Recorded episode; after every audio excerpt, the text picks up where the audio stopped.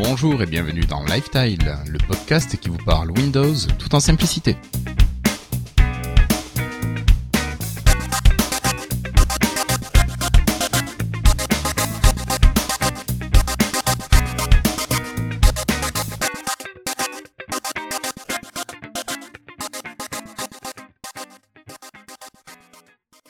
Bonsoir, nous sommes aujourd'hui le jeudi 11 juin 2015 et c'est l'épisode 65. J'espère, et non, il n'y a pas de bouchons ce soir dans les transports en commun pour toi Florian. Donc tu as réussi à être là à l'heure. Alors, euh, bonsoir Florian, comment vas-tu? Bonsoir. Hein, ça va plutôt bien, par qu'il fait super chaud, mais sinon ça va bien. On a également ce soir Cassim. Comment vas-tu Cassim Euh, bah, ça va très bien, ça- en forme pour un épisode. Bon, parfait. T'as trouvé un petit peu de temps pour nous consacrer entre deux articles Euh, oui, oui, je travaille pas encore la nuit. D'accord. et puis on a David. Euh, Salut David, ça va? T'es passé à mode Vorlon? Ouais, ouais, j'ai, enfin, j'ai reçu le t-shirt parce que pour savoir exactement ce que c'est encore, je sais pas trop, mais le t-shirt est nickel. Un outil de test pour du JavaScript, Voilà. pour résumer. Euh, ensuite, euh, on a Christophe. Comment ça va Christophe? T'as réussi à faire un peu vivre ta ligne ADSL ce soir? Ouais, ouais, c'était tout, tout, tout juste vendredi, samedi soir, plus de DSL, et puis là, tout à l'heure, c'est revenu à 2 heures, donc euh, nickel. Et puis, euh, et puis là, je suis dans mon jardin, donc euh, il fait, il fait super bon, il fait super chaud. Donc euh, voilà, Nickel, t'en profites. voilà, voilà. Et puis ouais, puis j'ai reçu aussi euh, Vorlon.js aujourd'hui. Ouais, Donc, je long. trouve qu'on se sent vraiment plus fort avec ce, ce t-shirt. Ah ouais, on est surveillé là. David. euh, Ouais, c'est clair. Non, mais on sent, on se sent fort et puissant, hein. enfin voilà. Ok. Et enfin, on a Patrick. Euh, salut Patrick, ça va? Bonsoir Guillaume, bonsoir tout le monde, ça va très bien, merci, content d'être là. Bon, et toi par contre, tu n'as pas été livré encore par la poste suisse? Alors, je n'ai pas été livré en t-shirt, je n'ai toujours pas de Microsoft Band, je pense que Microsoft ne m'aime pas. Voilà, Mais si, mais si, mais si, mais tu ne le sais pas encore. Alors, d'accord. Avant de commencer, je tenais à excuser notre qualité sonore de l'épisode hors série numéro 8. Effectivement, la qualité n'a pas été au rendez-vous. Euh, ce fut peu plaisant à traiter pendant la post-production, je vous, malheureusement, je l'admets, et certains passages ont été difficiles à récupérer correctement. Il y a quand même de grosses parties de l'émission dont le son est correct, donc euh, n'hésitez pas, n'hésitez pas à poursuivre, peut-être avancer des fois un petit peu par à coup, mais euh, il y a quand même plein de choses intéressantes dans cet épisode hors série spécial Skype, et ce serait quand même dommage de se priver de son écoute.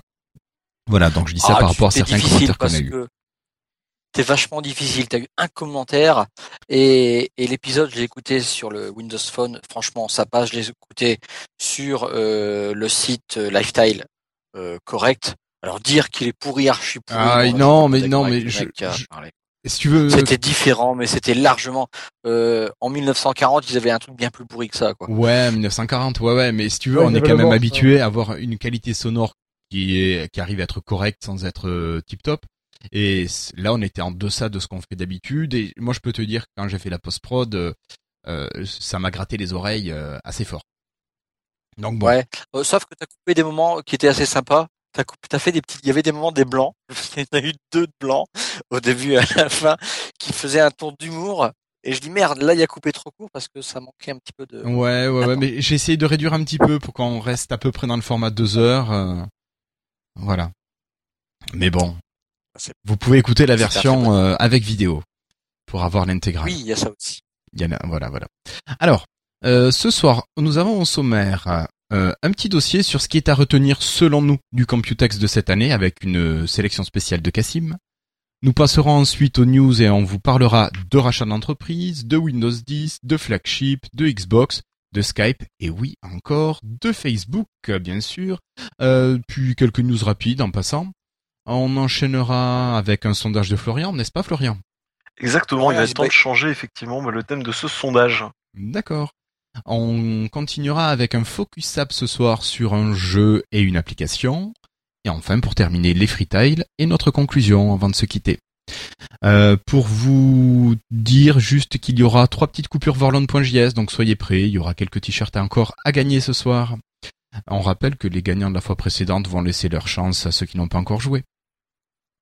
Et puis vraiment avant d'attaquer, donc euh, je vous rappelle que vous pouvez nous écouter en live et chatter avec nous sur la page live.lifestyle.fr qui est hébergée par nos amis de FreshPod et que l'on remercie grandement, ou bien nous écouter directement sur le flux audio sans le chat à l'adresse toute simple http://stream.lifetile.fr et dans votre lecteur de flux audio par exemple comme VLC. Euh, donc il me semble Cassim que c'est toi qui vas officier pour ce dossier, donc je te mets un petit jingle. Hello, I'm Bill Gates. Hi, I'm Joe Belfiore from the Windows Phone team at Microsoft. Alors Cassim, le Computex 2015, qu'est-ce que c'est donc que cela? Bah, c'est un salon de fabricants, en fait, de fabricants de machines, euh, bah, du coup souvent sous Android ou Windows, euh, qui présentent leurs dernières euh, tablettes, PC. Il n'y a pas eu de smartphone, si je me souviens bien.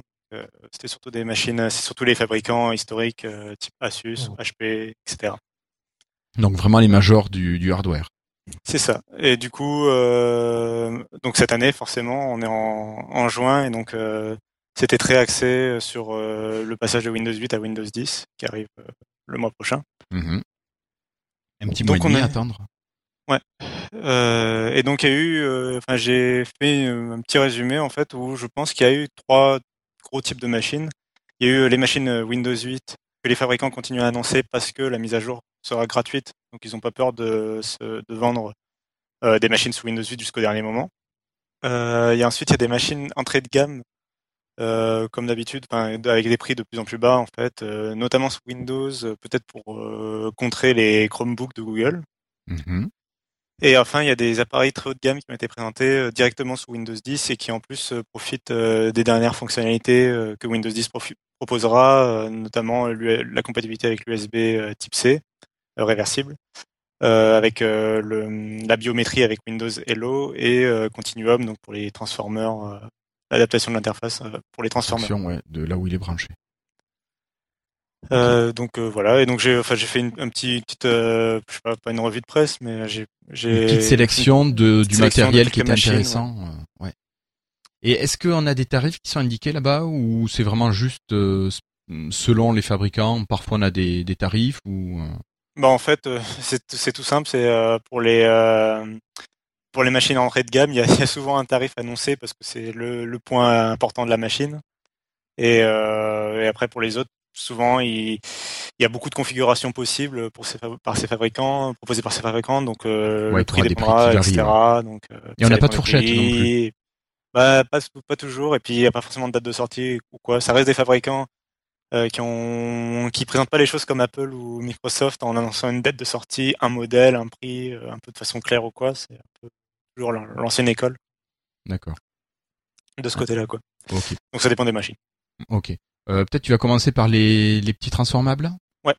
Donc euh, le plus, enfin ce qui m'a semblé le plus intéressant, c'était le euh, Asus Transformer Book, qui est en fait euh, le successeur du Transformer qui s'est survendu de chez Asus. Donc c'était le petit T100 euh, qu'on trouve dans toutes les Fnac, qui est autour des 300 euros, qui était une très bonne petite machine. Donc là ils ont annoncé son successeur. Donc Ouais. il a toujours un écran 10 pouces de 1280 par 800. La résolution est un peu plus grande, pas extrêmement non plus. Euh, il a un port micro USB pour euh, se transformer. C'est pour les périphériques, assez étonnamment. C'est-à-dire qu'ils s'attendent à ce que les gens achètent l'adaptateur micro USB et USB pour pouvoir brancher clavier, souris, euh, clé USB, ce genre de choses. Ouais, quand Euh, tu arrives en- chez toi que tu le veux le docker. euh, Voilà. Sachant qu'en plus de ce micro USB, il y aura un USB Type C pour la charge spécifiquement. Donc là, c'est le, il joue sur le côté réversible du câble pour que ce soit simple à recharger. D'accord. Et il y a quand même un USB complet, euh, mais que sur le clavier, contrairement à la surface. Et il faut avoir absolument le clavier branché pour. euh, Pouvoir bénéficier du, du port USB. Euh, bon, après, ça reste un- une machine classique. euh, donc, il y a du micro HDMI, un lecteur de micro SD. Un processeur de nouvelle génération par rapport à l'ancienne machine. C'est un Atom X5.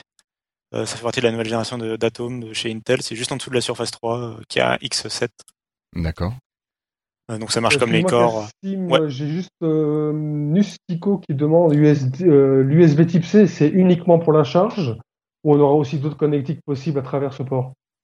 Bah, c'est ça qui est assez étonnant en fait, euh, c'est que là ils le mettent en avant comme un port de recharge, donc je sais pas si à l'intérieur ce sera branché, ce sera attesté en fait. C'est ça, c'est un peu le problème avec l'USB Type C en fait, c'est que euh, C'est dépendant du, du constructeur? ouais. c'est dépendant Bon, a du constructeur, que Il y a Olivier qui, qui précise que ce sera autre- pour autre chose que la charge. Il y aura aussi des accessoires en général qu'on pourra plugger euh, sur ce port. Bon, bah, j'espère. Enfin, ils auraient tort de se priver de prendre- brancher en USB. Faut savoir que ça veut pas dire, enfin, le, derrière l'USB Type C, il peut y avoir euh, de l'USB 2, de l'USB 3 ou plus. Et il peut y avoir aussi euh, de l'USB, euh, enfin, qui accepte pas de périphérique. Par exemple, un téléphone entrée de gamme qui sera en USB Type C. On pourrait pas forcément une clé Une USB, clé USB, euh, ouais, ou un disque enfin, dur. pour un téléphone. Ouais, ouais, ouais. Donc, euh, ce serait, ouais, ce serait dommage si c'était pas le cas. Je pense que D'accord. oui. Et donc tu nous as parlé du processeur. Au niveau, au niveau RAM, on est sûr? Euh, 2 ou 4 gigas de RAM, euh, donc c'est euh, bien. Enfin, c'est comme la génération précédente. Le, la, il préposait pas les 4 gigas de RAM avant, il proposait que 2 gigas de RAM. D'accord. Euh, donc c'est bien en fait. Surtout, ce qui est bien, c'est qu'ils ne vont pas euh, sur le 1 giga de RAM que pourtant Windows autorise, hein. Mais euh, mais ils sont un peu plus. Ils essayent quand même d'être moyen, entrée, enfin dans le milieu de gamme, pas, pas dans l'entrée de gamme totalement. Ils essayent un peu d'être à l'aise, quoi, que l'utilisateur soit un peu à l'aise. Ouais, qu'il ait une bonne expérience utilisateur. Petite anecdote ceci dit, je sais pas si tout le monde est au courant, mais bon, vous savez qu'il y a beaucoup de versions de la T100. Eh ben, l'une d'elles actuellement qui coûte 300 euros justement, elle a qu'un giga de RAM. Et Asus, Oui. ça le dit pas très clairement. C'est un petit truc un peu dommage. Mais bon. Mais sinon, la machine qui arrive, bah, ça, je pense que ça se vendra beaucoup, quoi, comme, bah, comme la T100. Mais quand même, cette résolution de 1280 par 800, elle va pas brider certaines personnes? Parce que ça reste en est vraiment une Bah, petite résolution. C'est un- faut voir que c'est un écran vraiment Ouais, mais 10,0 pouces. c'est Ouais. C'est même pas les, c'est plus petit que la surface quoi. Ouais, mais quand tu Oh. prends la Surface 2 RT, elle a un écran euh, Full HD HD. alors qu'elle a 10,8 pouces, je crois, de diagonale. 10 10,6 la Surface 2 et 10,8 c'est la, c'est la 3. Mais bah, après, les gens, je pense, qui achètent des T100, des Switch 10, Ouais, ils ont peut-être pas ça, la même gens euh, attente. cherchent un prix.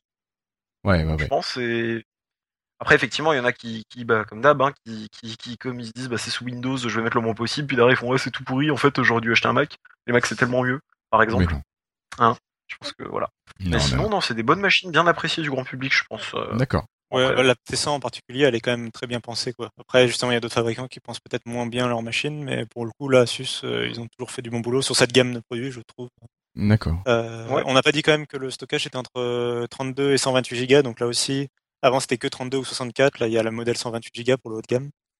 Et euh, quand même l'autonomie euh, euh, de 14 heures qui est quand même euh, annoncée, qui est par contre là euh, bonne autonomie pour du surf en Wi-Fi. hein. D'accord. Là, Bon, 14 moi, heures. moi, moi, je suis comme de ceux qui disent que maintenant les résolutions, il serait temps un petit peu de, de, de passer un petit peu à des résolutions genre Full HD, de les généraliser. Je suis pas plus vraiment sûr que ça coûte aussi cher maintenant. Il y a toujours différentes qualités de dalles, etc. Et euh, je pense que les, les modèles suivants que tu vas nous présenter, Cassie, me prouvent qu'on peut le faire, hein, sans forcément euh, proposer des prix exorbitants. Mais je pense que malgré tout, voilà, on peut avoir des diagonales comme ça maintenant, des, des, tout généralisé à des résolutions supérieures. Parce que là, en plus, d'après ce que je dis sur l'article, on baisse en résolution, hein, puisqu'avant on était en 1366 par euh, 768, et puis là on baisse à 1280. Donc c'est c'est des nivellements vers le bas, je trouve ça un petit peu limite quand même. Je pense qu'on peut faire mieux quand même. En fait, je crois que enfin, c'est la même résolution, mais juste il passe en 16 dixièmes en fait, au lieu du 16 Mhm. neuvième. Mais C'est je d'où la petite différence. On est mais- un petit peu plus en largeur et un petit Ouais. peu moins en longueur. Ouais. Bah, si on Bon. regarde maintenant le, le modèle après, tu vas nous en parler, on verra Ouais. tout de suite ce que ça donne. Bah, bah du alors, coup, euh, Par contre, le modèle après, il sera probablement plus cher. hein. Euh, c'est le Acer Switch 11V. Euh, donc lui, par contre, il a un écran de 11,6 pouces. Euh, donc avec, euh, comme tu le soulignais, un une résolution de 1920 par 1200. Donc là aussi, c'est du 16 dixième, mais la gamme au-dessus. quoi. Euh, le processeur aussi est plus puissant avec un Intel Core M. Euh, 4 Go de RAM, 128 Go de stockage de base, avec un, toujours un USB plein format, mais que sur le dock. Alors, Après, ça reste- en passant qui était en train d'en parler juste avant que tu lances le, le modèle. Merci. Ouais, Mustico. voilà. Euh, bah après, euh, c'est euh, ça, reste, enfin, ça reste globalement après la même machine en dehors de ces améliorations là. Euh, ça reste la même machine, c'est-à-dire que c'est toujours un transformer qui se déclipse, dont le clavier se déclipse et qui met que dont le clavier est quand même solide, c'est pas une cover par exemple. Et l'USB donc sur le dock, ce genre de choses. Là pour le prix, je pense qu'on sera au moins autant un transformer book, on pourra peut-être la trouver à partir de 300 euros ou un peu plus. Autant là la Acer, ce sera probablement à partir de 500 euros euh, ou plus. donc un vrai concurrent à la bah, Surface c'est du 3. Core M hein. Bah là, tu vois, oui, ce voilà, c'est ça, c'est du euh, M euh, écran HD, quoi, et avec SSD, tout ça, quoi. tout ça, comme Je ça. suis pas souvent attiré par du Acer, mais là, pour le coup, j'attends de voir le design, mais là, là, ça me parle, tu vois. Franchement, euh, quitte à mettre quelques centaines de francs de plus, franchement, c'est quelque chose qui pourrait tout à fait me séduire. Mm. Il, y a, il y a vraiment des specs dignes d'un Windows 10 ou dignes d'un d'un modèle de demain. Voilà. Alors que de l'autre côté, l'Asus, euh, moi personnellement, pour mon usage, me ferait plus penser à un modèle d'hier. Mais ça, ça conviendra sûrement à beaucoup d'autres mondes. Mais là, pour le coup, le ACR me, parle beaucoup. D'accord. Bon, mais c'est c'est vrai que ça dépend vraiment de l'utilisation de chacun, Oui. donc euh, faut qu'on s'y retrouve. Exactement. Faut pas avoir des. C'est juste une mise en garde rapide, mais je sais pas la première fois, mais je suis sûrement pas le seul à le. Euh, les Core M, par contre, faut vraiment faire gaffe. C'est-à-dire que quelqu'un qui se dit, bah cool, il y a le turbo boost comme sur des i5. C'est-à-dire que le processeur est capable de se, de se rendre plus puissant, entre guillemets, d'aller plus vite pour 10-15 minutes. Comme il n'y a pas de ventilateur et que les machines sont extrêmement fines, hein, si vous prenez les T300 Chi ou effectivement le, le Acer, bah le, ça va chauffer. Et forcément, au bout d'un moment, le processeur, 10-15 minutes à peu près, va être obligé de se brider, de revenir à une vitesse inférieure que celle à laquelle il tourne par défaut. Donc c'est pour ça que les Core M, faut vraiment pas se dire euh, super, je vais faire de la retouche photo dessus ou se dire parce que Intel vend ça comme un i5, c'est pas un i5. hein. Quelqu'un qui fait de l'internet, des mails excellents. Quelqu'un qui commence à faire de la retouche photo, tout ça, vaut mieux rester quand même sur des Core. i. Bref, Mais c'est ce que nous dit Franck. Il a essayé de traiter des photos sur euh, un proc comme ça et il a rigolé. ça m'étonne pas. Après, ça dépend aussi avec quoi tu le traites. C'est sûr que si tu utilises Photoshop Pro, j'imagine que ça doit faire mal. Par contre, si c'est pour de la retouche, on va dire, euh, domestique, je pense que. Oui, le avec des petites applications que tu as sur le store. Ouais, Ouais, voilà. ouais, ouais. Mais moi, j'imagine certains jeux aussi qu'on qu'on peut utiliser, qui font chauffer assez rapidement les processeurs. Voilà, moi je sais que la surface se, se met à ventiler assez rapidement euh, selon son utilisation. Mais bon. Mm. Voilà. On va peut-être euh, enchaîner, Cassim, et passer chez HP. Ouais, euh, donc bah, ils vont, ils ont aussi annoncé une nouvelle génération de produits. Donc ils ont leur pavillon X2, X2, donc qui est encore un hybride, euh, tous sur le même modèle que Asus, c'est-à-dire euh, euh, on clipse l'écran sur la sur un clavier solide. Alors lui, il a un design assez atypique, euh, donc j'ai mis le lien, euh, voilà, Euh, un peu fluo, flashy. Euh, sinon, il a un processeur Intel euh, Atom X5, donc comme le Transformer Book. Euh, un écran de 1288 par 800 comme le Transformer Book, 12 heures d'autonomie annoncée à peu près comme le Transformer Book, sauf qu'il a l'USB plein format qui est lui euh, par contre directement sur la tablette, donc c'est appréciable, et il a encore de l'USB Type C qui est décidément sur toutes les machines. Toutes les nouvelles, ouais. c'est c'est l'avenir hein, maintenant. C'est bon, hein, tu peux y compter dessus à chaque fois maintenant. Ouais, Ça, après, contrairement à certains fabricants, ils ont eu la bonne idée de proposer aussi du vrai USB en plus de l'USB Type C en attendant que l'USB Type C euh, prenne. Soit euh, démocratisé, ouais.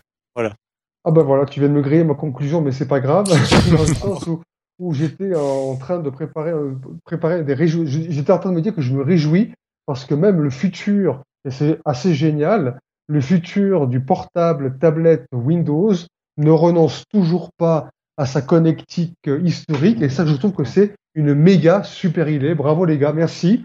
Parce qu'on arrive quand même, alors que certains mini portables, soi-disant, n'arrivent plus à mettre euh, de l'USB standard, ce qui est de la pure connerie, parce que quand on veut, on peut. Euh, là, ici, on a quand même des nouvelles générations de produits qui ne nous empêcheront pas de profiter de nos périphériques actuels. Et là, je dis chapeau les gars. Bravo. Donc un heureux avec Patrick. Voilà. Absolument. Bah, c'est Bon. juste normal en fait. C'est qu'il y en a d'autres qui, font autre chose, mais Pour d'autres, ça ne l'est pas. Donc, pour Ouais, d'autres, voilà. ça l'est, puis on peut s'en en réjouir. fait, on se réjouit que ça reste normal quoi. Bah oui. Oui, tant que l'USB-C type C n'est pas complètement, euh, enfin pour tout le monde, euh, oui. Bah, disons que le, le problème, si tu veux, c'est qu'il faut pas. Moi, moi, j'avais un petit peu la crainte que ça remplace complètement et rapidement, comme certains l'ont fait. Enfin, on va pas se le cacher. Hein, on parle bien d'Apple et son nouveau MacBook. Hein. Salut les gars, on lance l'USB-C et le reste, on l'oublie. Ça disparaît. hein. Si- Oui, mais ça c'est. Voilà, si vous le voulez, on a un petit dock, ça coûte 100 balles et vous allez kiffer. Ouais, ouais. Donc, donc voilà, en fait, en fait c'est ça. Donc là, euh, chez nous, enfin du côté de Windows, on dit voilà les gars, on introduit de la nouveauté, mais d'un autre côté, on n'oublie pas les autres. Et ça, il faut, il faut, il faut le, le- le saluer quand même. Après, je vais faire l'avocat du diable. Ça, en agissant comme ça, on ralentit la- l'adoption de l'USB Type C parce que de fait, euh, les gens sont moins poussés à remplacer leur matériel, donc euh, euh, voilà, on ralentit l'adoption de l'USB Type C. Alors, Oui, pourquoi l'accélérer d'un autre côté? Pourquoi l'accélérer? Est-ce que tu crois, est-ce que tu crois vraiment que les gens sont tous prêts à, à, migrer massivement vers l'USB-C Enfin, je. Avec leur Windows XP, je suis pas sûr. Ceci, ceci étant, c'est une bonne chose de pas forcément adopter l'USB Type C tout de suite parce que comme tu le dis au départ, on peut très bien avoir autre chose. C'est-à-dire l'USB Type C, on l'a effectivement en termes de format, et derrière on peut avoir des débits de merde, genre USB 2. Enfin, j'exagère quand je dis débit pourri, mais vous voyez ce que je veux dire. Alors qu'aujourd'hui, si je... c'est quoi la nouvelle norme? C'est 3 points, hein, c'est ça, au niveau de la vitesse de transfert? Il me ça, Si je raconte pas de conneries. Oui. Qui va, je sais plus, c'est 10 fois plus. C'est ça, hein 10 fois ça plus va vite très vite. ou quelque chose comme ça. Mais Ça va très vite. Sachant que déjà l'USB 3 est quand même bien balèze. Ce serait bien que l'USB par exemple 3 se généralise sur les PC. Je suis pas sûr que ça coûte si cher que ça. Et, euh, Ouais. et du coup, je pense que ça peut être bien aussi d'attendre un petit peu, histoire de qu'on se tape pas des, bah, des, des USB type C qui soient finalement avec des débits euh, USB 2, quoi. Ce serait un peu dommage. Enfin bon, voilà. Après, il va peut-être aussi faire un petit peu la balance entre USB haute capacité et, et consommation. Parce que je, on peut imaginer qu'un USB 3, par exemple, ça consomme plus en débit que euh, en, en énergie, hein, je veux dire, qu'un USB 2. Donc, il faut essayer de faire un petit peu peut-être la balance, la part des choses. Je sais pas. Ok.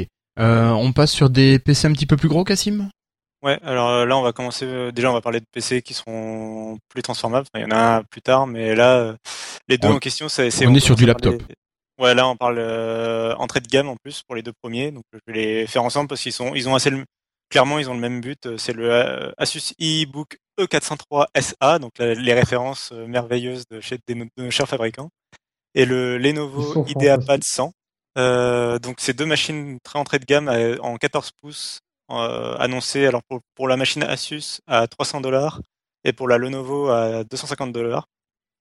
Donc tous les deux, alors un écran de 1366 par 700 768, donc là sur du 14 pouces ça commence à piquer, et un processeur Intel. Pentium euh, N3540, épaulé par du stockage eMMC. En fait, le principe, en gros, c'est de prendre une tablette euh, type Transformer Book, justement, enfin les, les machines tablettes entrée de gamme, quoi, et mettre ça dans un PC euh, normal. Un châssis un peu plus gros. Et, euh, et ça donne un PC entrée de gamme, euh, voilà, avec peu, peu de stockage et euh, et euh, et des, des- un processeur assez faible. Du coup. Mais en échange, bon, l'Asus du coup euh, annonce quand même du trésor d'autonomie. Ouais, il y a de la place de mettre de euh, la batterie dedans. Ouais, par contre, c'est pas le cas chez Lenovo apparemment, qui annonce du 4 heures d'autonomie quand même. Ça- là, à 250 dollars, ils ont poussé, mais euh, bon, ça pique un peu quand même les 4 heures d'autonomie, je trouve. Euh, Tu m'étonnes. C'est clairement insuffisant. On peut dire Sachant directement. qu'en plus, euh, on parle d'un son mono, il y a qu'un seul haut-parleur. Hein? Ouh là là. Ah ouais, Donc, euh, enfin, vraiment, ils ont fait des économies un petit peu partout. Quoi. Euh, voilà. Donc celle-là, tu la conseilles pas?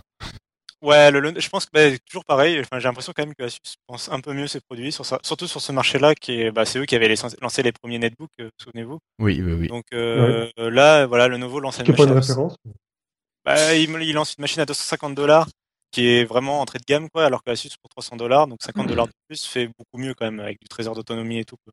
Et même là, au niveau du design, euh, il y en a un qui fait très cheap le- chez Lenovo, alors que le Asus est en aluminium. euh, Ah, il est beau. Il est beau. Oui, voilà, quand même pour une machine à Il est 300 beau. dollars, il est beau. Quoi. Mais par contre, bon, bah, la résolution, moi, me. Oui, Ça te pique les yeux. Voilà, me- bah, c'est euh, au suivant. Ouais, Puis ouais. probablement un écran euh, T- euh, TN euh, avec des angles de vision, euh, de, tu te déplaces de 1 cm, tu vois plus l'écran. quoi. hein. Ouais, possible ça. Bon, donc des appareils sur lesquels on ne s'attardera pas. On va peut-être aller chez Dell maintenant? Ouais, alors là on remonte euh, clairement en gamme. Alors il y a Dell qui a rapidement annoncé euh, une déclinaison 15 pouces du XPS 13. Donc le XPS 13, il l'avait montré au CES si je ne m'abuse, c'est le hum, leur nouveau ultra portable avec un écran très euh, borderless. Il était affiché au Tech Days aussi pour ceux qui ont pu y aller. Euh, donc c'est un écran. Olivier, hein, pour info. C'est ouais, c'est un écran euh, quasi borderless quoi. Il est c'est assez impressionnant quand on le voit. D'ailleurs la caméra est, Il est magnifique. au niveau du clavier. Euh, tellement voilà, ils ont plus la place pour mettre la caméra quoi.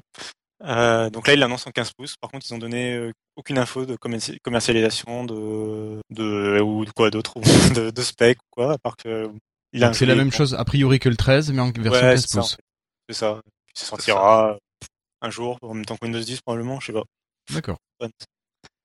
Et on va passer à un prototype euh, qui est le Astrea de Toshiba. Donc là, c'était du euh, prototype euh, annoncé chez, enfin ils l'ont montré à une conférence Microsoft et sur leur stand au Computex. Mais ils ont donc c'est clairement un prototype parce qu'ils n'ont pas annoncé de date de sortie ils n'ont pas voulu l'annoncer comme un produit quoi. Mais il a quand même un écran tactile de 4K, donc c'est quand même un transformable. Euh, mais de type yoga, c'est-à-dire que l'écran se retourne et se met derrière le, le clavier. Mais euh, c'est quand même des charnières fixes, tu pourras pas détacher le clavier d'un écran. Ouais. Euh, donc l'écran est 4K tactile. Le processeur, c'est un processeur Intel Skylake, donc qui est pas du coup, qui est pas encore annoncé. Euh, c'est la, la nouvelle architecture euh, Core en travaux chez chez Intel qui arrivera plus tard dans l'année. Donc ce sera un Core i quelque chose. Il a une caméra 3D Intel RealSense. Donc les caméras, donc celle-là va falloir s'y habituer parce qu'Intel va la pousser partout et euh, Microsoft aussi parce qu'elle est compatible avec la reconnaissance faciale. C'est une caméra un peu de type Kinect, euh, c'est-à-dire qu'elle est capable de filmer en 3D. Il y a les stéréoscopiques, il y a deux capteurs et il y a euh, un capteur infrarouge et tout ça. Donc euh, en gros, c'est les bases nécessaires pour euh, la biométrie pour être sûr que ce soit ton visage, pas une photo ou ce genre de choses. D'accord. Donc euh, ça, forcément, Microsoft va le mettre en avant. C'est avec Windows Hello, c'est leur nouvelle fonction un peu phare de Windows 10, quoi. Ouais, ouais. Euh, et donc après, ça reste un ultrabook, donc il y a un vrai port HDMI, des ports USB, un port USB Type C. euh, là, il y a de la place, quoi. Oui, oui, c'est plus gros, on peut vraiment tout mettre en connectique complète, ouais. ouais, ouais. Voilà. Mais du coup, pas de prix, pas de date. Euh, déjà, il faudra que les processeurs sortent. Donc ce sera la Ouais. Entre le processeur, la dalle euh, de l'écran, euh, on va être à 1000 euros. Euh, oui, euh, au moins, ouais. Euh, là, c'est c'est sur du ultra haut de gamme, je pense. Surtout que Toshiba, euh, sur cette sur ce genre de gamme, est pas connu pour euh, pour faire dans le dans le prix léger. euh, c'est plutôt des gammes pour les pros, donc euh, Ils vont pas avec le dos de la cuillère. voilà. Ok. Ok, ok. Euh, bon, un petit passage sur les, les PC fixes, Cassim, quand même? Ouais, parce qu'il y en a qui en achètent encore. Ouais, oui, mais bien sûr. Ah, ça existe alors. Ah oui, oui, Voilà, ça voilà. existe, Patrick, je confirme. Donc euh, en l'occurrence, ce que les fabricants ils proposent maintenant, surtout parce que bon, les gamers souvent ils se montent leur leur tour eux-mêmes, puis ou c'est les assembleurs type euh, LDLC qui vont le faire.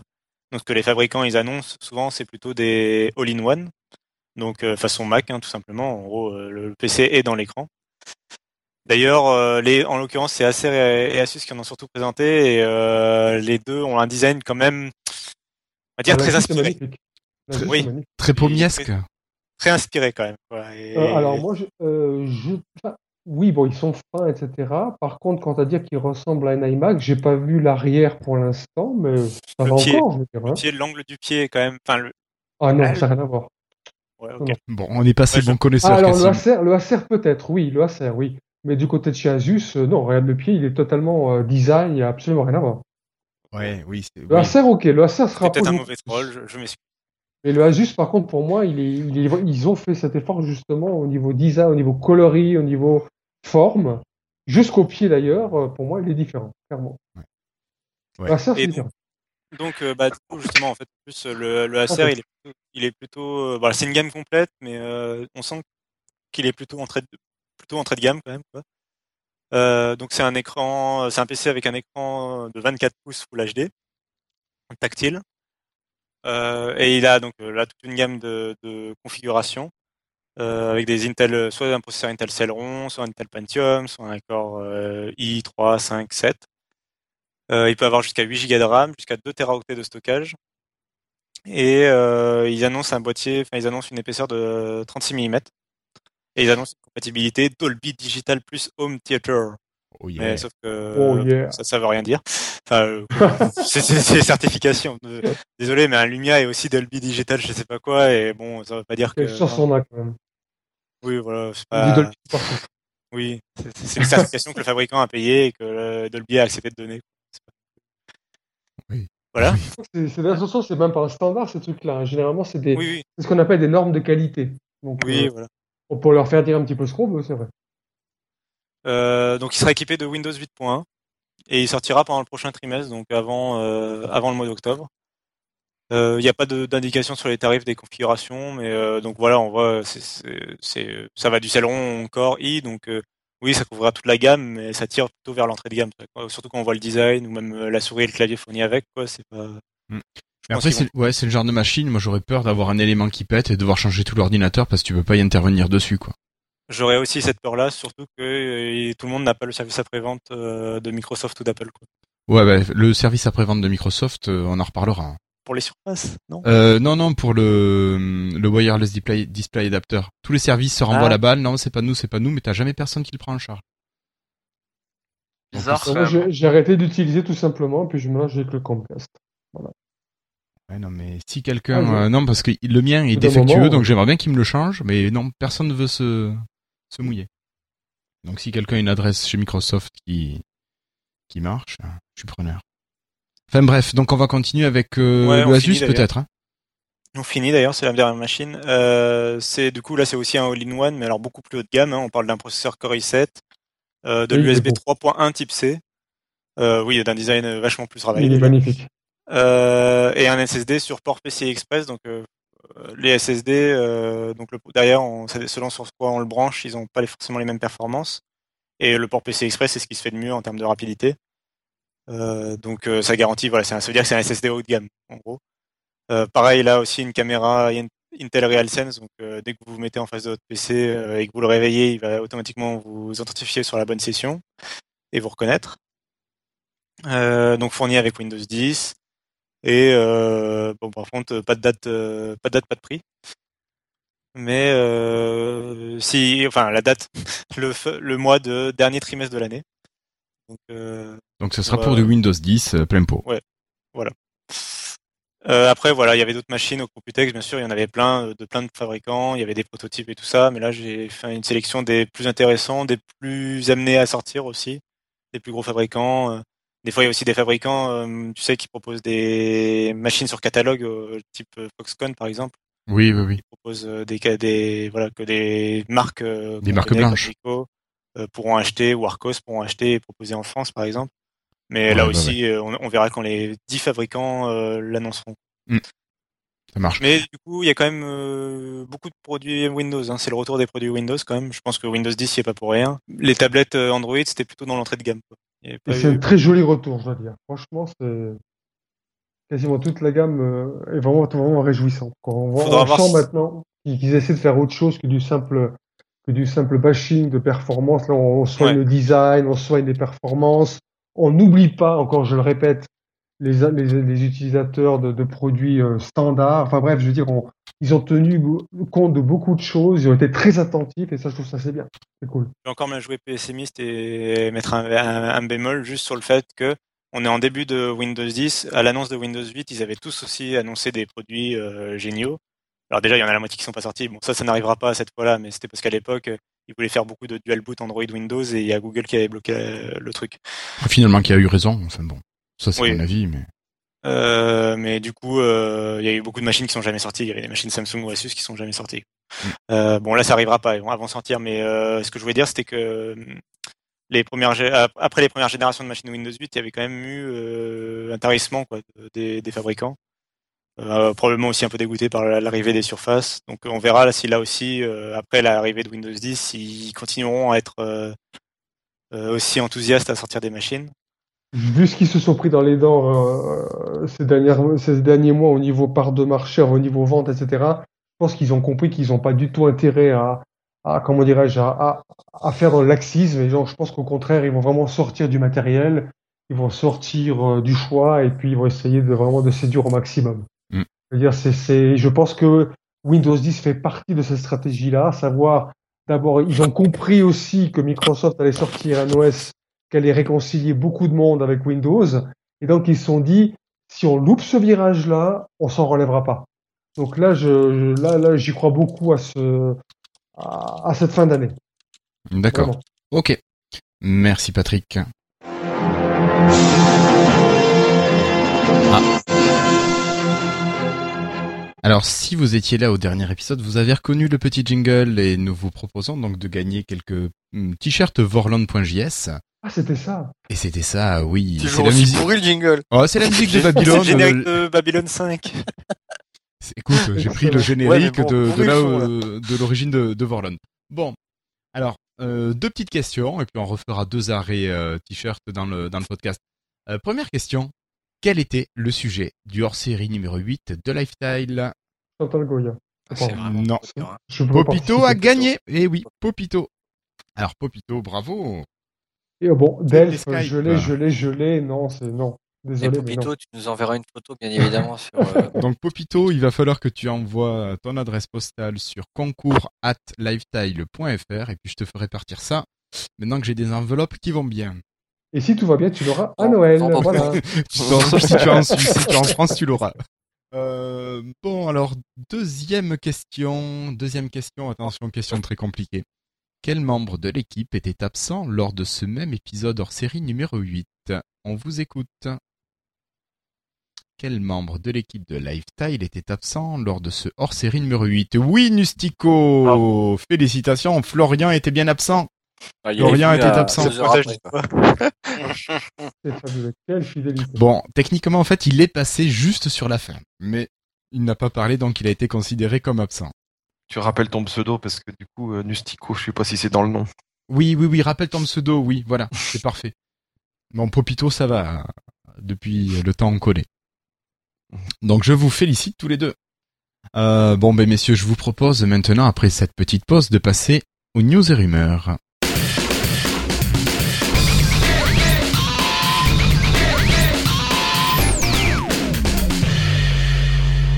Alors, pour ces news et rumeurs, je crois, Patrick, que, que tu vas nous parler de rachat d'entreprise.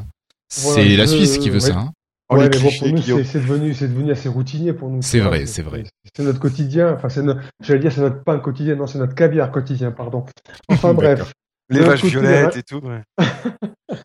Bon, d'un autre côté, le rachat d'entreprise, maintenant, on est plus qu'habitué, que ce soit ici ou ailleurs.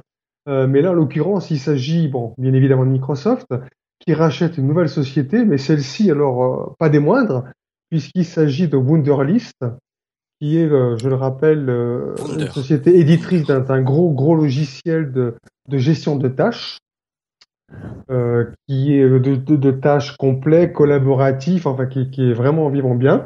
J'en veux, enfin, j'en sais quelque chose puisque je l'utilise moi-même au quotidien. Euh, donc c'est quand même une application phare aussi bien pour Wunderlist que, que pour beaucoup de monde. Euh, Qui est présente partout, sur tous les OS. hein. Exactement, voilà. Donc c'est le une un des éditeurs universels par excellence et on peut l'en féliciter et donc qui a été qui est passé sous le giron de Microsoft. Alors on peut se demander est-ce que c'est un bon point pour Microsoft? Moi je dirais personnellement que c'est un très bon point. Et au-delà de au-delà de Wunderlist, il se dessine quand même quelque chose de mon point de vue d'assez énorme en le sens où Microsoft et bon ça fait déjà un petit moment que c'est le cas, mais aujourd'hui est en train de se confirmer euh, l'éditeur de référence en matière d'ouverture, puisque, faut-il le rappeler, aujourd'hui Microsoft est présent partout, sur tous les OS, iOS, Android, Windows, Mac. Si vous utilisez du service Microsoft, si vous utilisez du logiciel Microsoft, vous en trouvez pour ainsi dire sur tous les OS. Euh, donc une, une grosse grosse ouverture euh, à laquelle euh, Microsoft ne pas pas si habitué que ça il y, a, pas si longtemps que ça. Et là pour le coup ils sont en train de développer un- une boîte à outils hyper méchante. Oui. Moi personnellement ça me réjouit vraiment énormément puisque là au jour d'aujourd'hui on peut quasiment dire avec certitude que si on décide de passer sous le giron de Microsoft en matière de services applicatifs, quel que soit l'appareil qu'on décidera d'acheter demain ou après-demain, on aura la quasi-certitude de pouvoir faire migrer toutes nos, données personnelles, toute notre vie digitale, quelle que soit la bécane. Je dis presque parce que pour l'instant, et ça je, le sais assez pour l'avoir testé, il y a juste ce foutu bordel de Mac, excusez-moi de le dire comme ça, avec lequel on n'arrive toujours pas à synchroniser un compte Outlook. On arrive plus ou moins avec douleur de recevoir et d'envoyer des mails, mais tout ce qui est synchronisation, contact, agenda, etc., etc. en matière d'exchange, c'est zéro. D'accord. Et, Et ça, ça, c'est une volonté d'Apple ou c'est... Moi, je, je, je sais pas. Je, je suis pas sûr que ce soit la faute de Microsoft parce que les, les versions de, de OS X chez euh, Apple se suivent et de ce côté-là, malheureusement, se ressemblent. Alors, euh, j'ai pas trouvé vraiment d'articles. J'ai fait des tas de recherches, ne serait-ce que pour y réussir, et des recherches du pourquoi, du comment. J'avoue que je n'ai pas d'informations à ce niveau-là. D'accord. Et, et c'est c'est rageant. Bon, je je- j'ai résolu le problème, j'ai changé de crèmerie de nouveau, mais c'est vraiment rageant. Mais en tout cas, du côté de Microsoft, on est vraiment en train d'avoir vraiment une, une, une panoplie euh, d'outils euh, faramineuse et de qualité qui permet justement de, de, de, de- rester euh, au chaud chez eux tout en tout en l'assurance, quelle que soit la plateforme utilisée, de pouvoir euh, Ouais, retrouver tous tes services, toutes tes données partout. Exactement. Ouais, ouais, ouais. Chose qui est super sympa. Euh, vous avez des, hum, vous avez des réactions vous par rapport à ce rachat de Wunder, euh, Six Wunderkinder? Yes, Yes, c'est Florian. excellent. Bon. Enfin, à titre personnel euh, et un peu pour le boulot, j'utilise les deux. OneNote avec euh, Wunderlist parce que c'est un des trucs qui manque à OneNote. OneNote, c'est un truc qui fait extrêmement de, de, enfin beaucoup de choses, qui les fait super bien, sauf la partie rappel, euh, sauf si tu crées des tâches en fait avec Outlook. Mais si t'es pas utilisateur d'Outlook, c'est un peu chiant. Et du coup, euh, Wunderlist, ça va super bien ensemble. J'ai hâte de voir ce que va en faire Microsoft. Puis ça fait un peu partie bah, de la nouvelle vague des applis de productivité de Microsoft, sans rentrer dans les détails. Voilà, donc c'est cool. Ok. David, Christophe, Cassim, quelque chose? Je connais pas trop, moi. D'accord. Bon. Euh, Juste que c'est euh, bien, euh, oui, qu'ils ils sont en train de se faire une, une petite euh, armée d'applications euh, à chaque fois qui sont les meilleures applications dans leur domaine euh, sur les stores euh, Android ou iOS, quoi, comme euh, Sunrise par exemple. Donc, euh, je pense que c'est positif euh, pour Microsoft. Quoi. Et ce d'autant plus qu'ils n'abandonnent pas justement les plateformes sur lesquelles ils étaient déjà présents. Même Non, ils quand, les tu prends à- d'autres, oui, quand tu prends d'autres éditeurs, tu prends un Google par exemple qui rachète, euh, je veux dire, un, Ouais, Oui, comment s'appelle, comment s'appelle déjà cette Wise. application euh, Wise, voilà, et qui, qui, qui la, et qui la laisse pourrir gentiment sur le store. Bon ben voilà, quand je veux dire, c'est, Bon, voilà. On, a clairement deux sons de cloche différents aujourd'hui. Je ne sais pas s'il faut tout Certains. imputer à, à Monsieur Nadella ou Wao, mais si c'est le cas, je, je lui dis un grand merci parce qu'il a, il a, il a insufflé ce petit ce, ce truc qui, qui, qui fait de Microsoft euh, une société maintenant qui est beaucoup plus que fréquentable, de mon point de vue. Certains ils rachètent, c'est pour euh, démanteler. Certains rachètent, ça, c'est euh, pour démanteler et puis arrêter un service et garder le leur. Euh, là, Microsoft, c'est pas du tout le cas, je pense.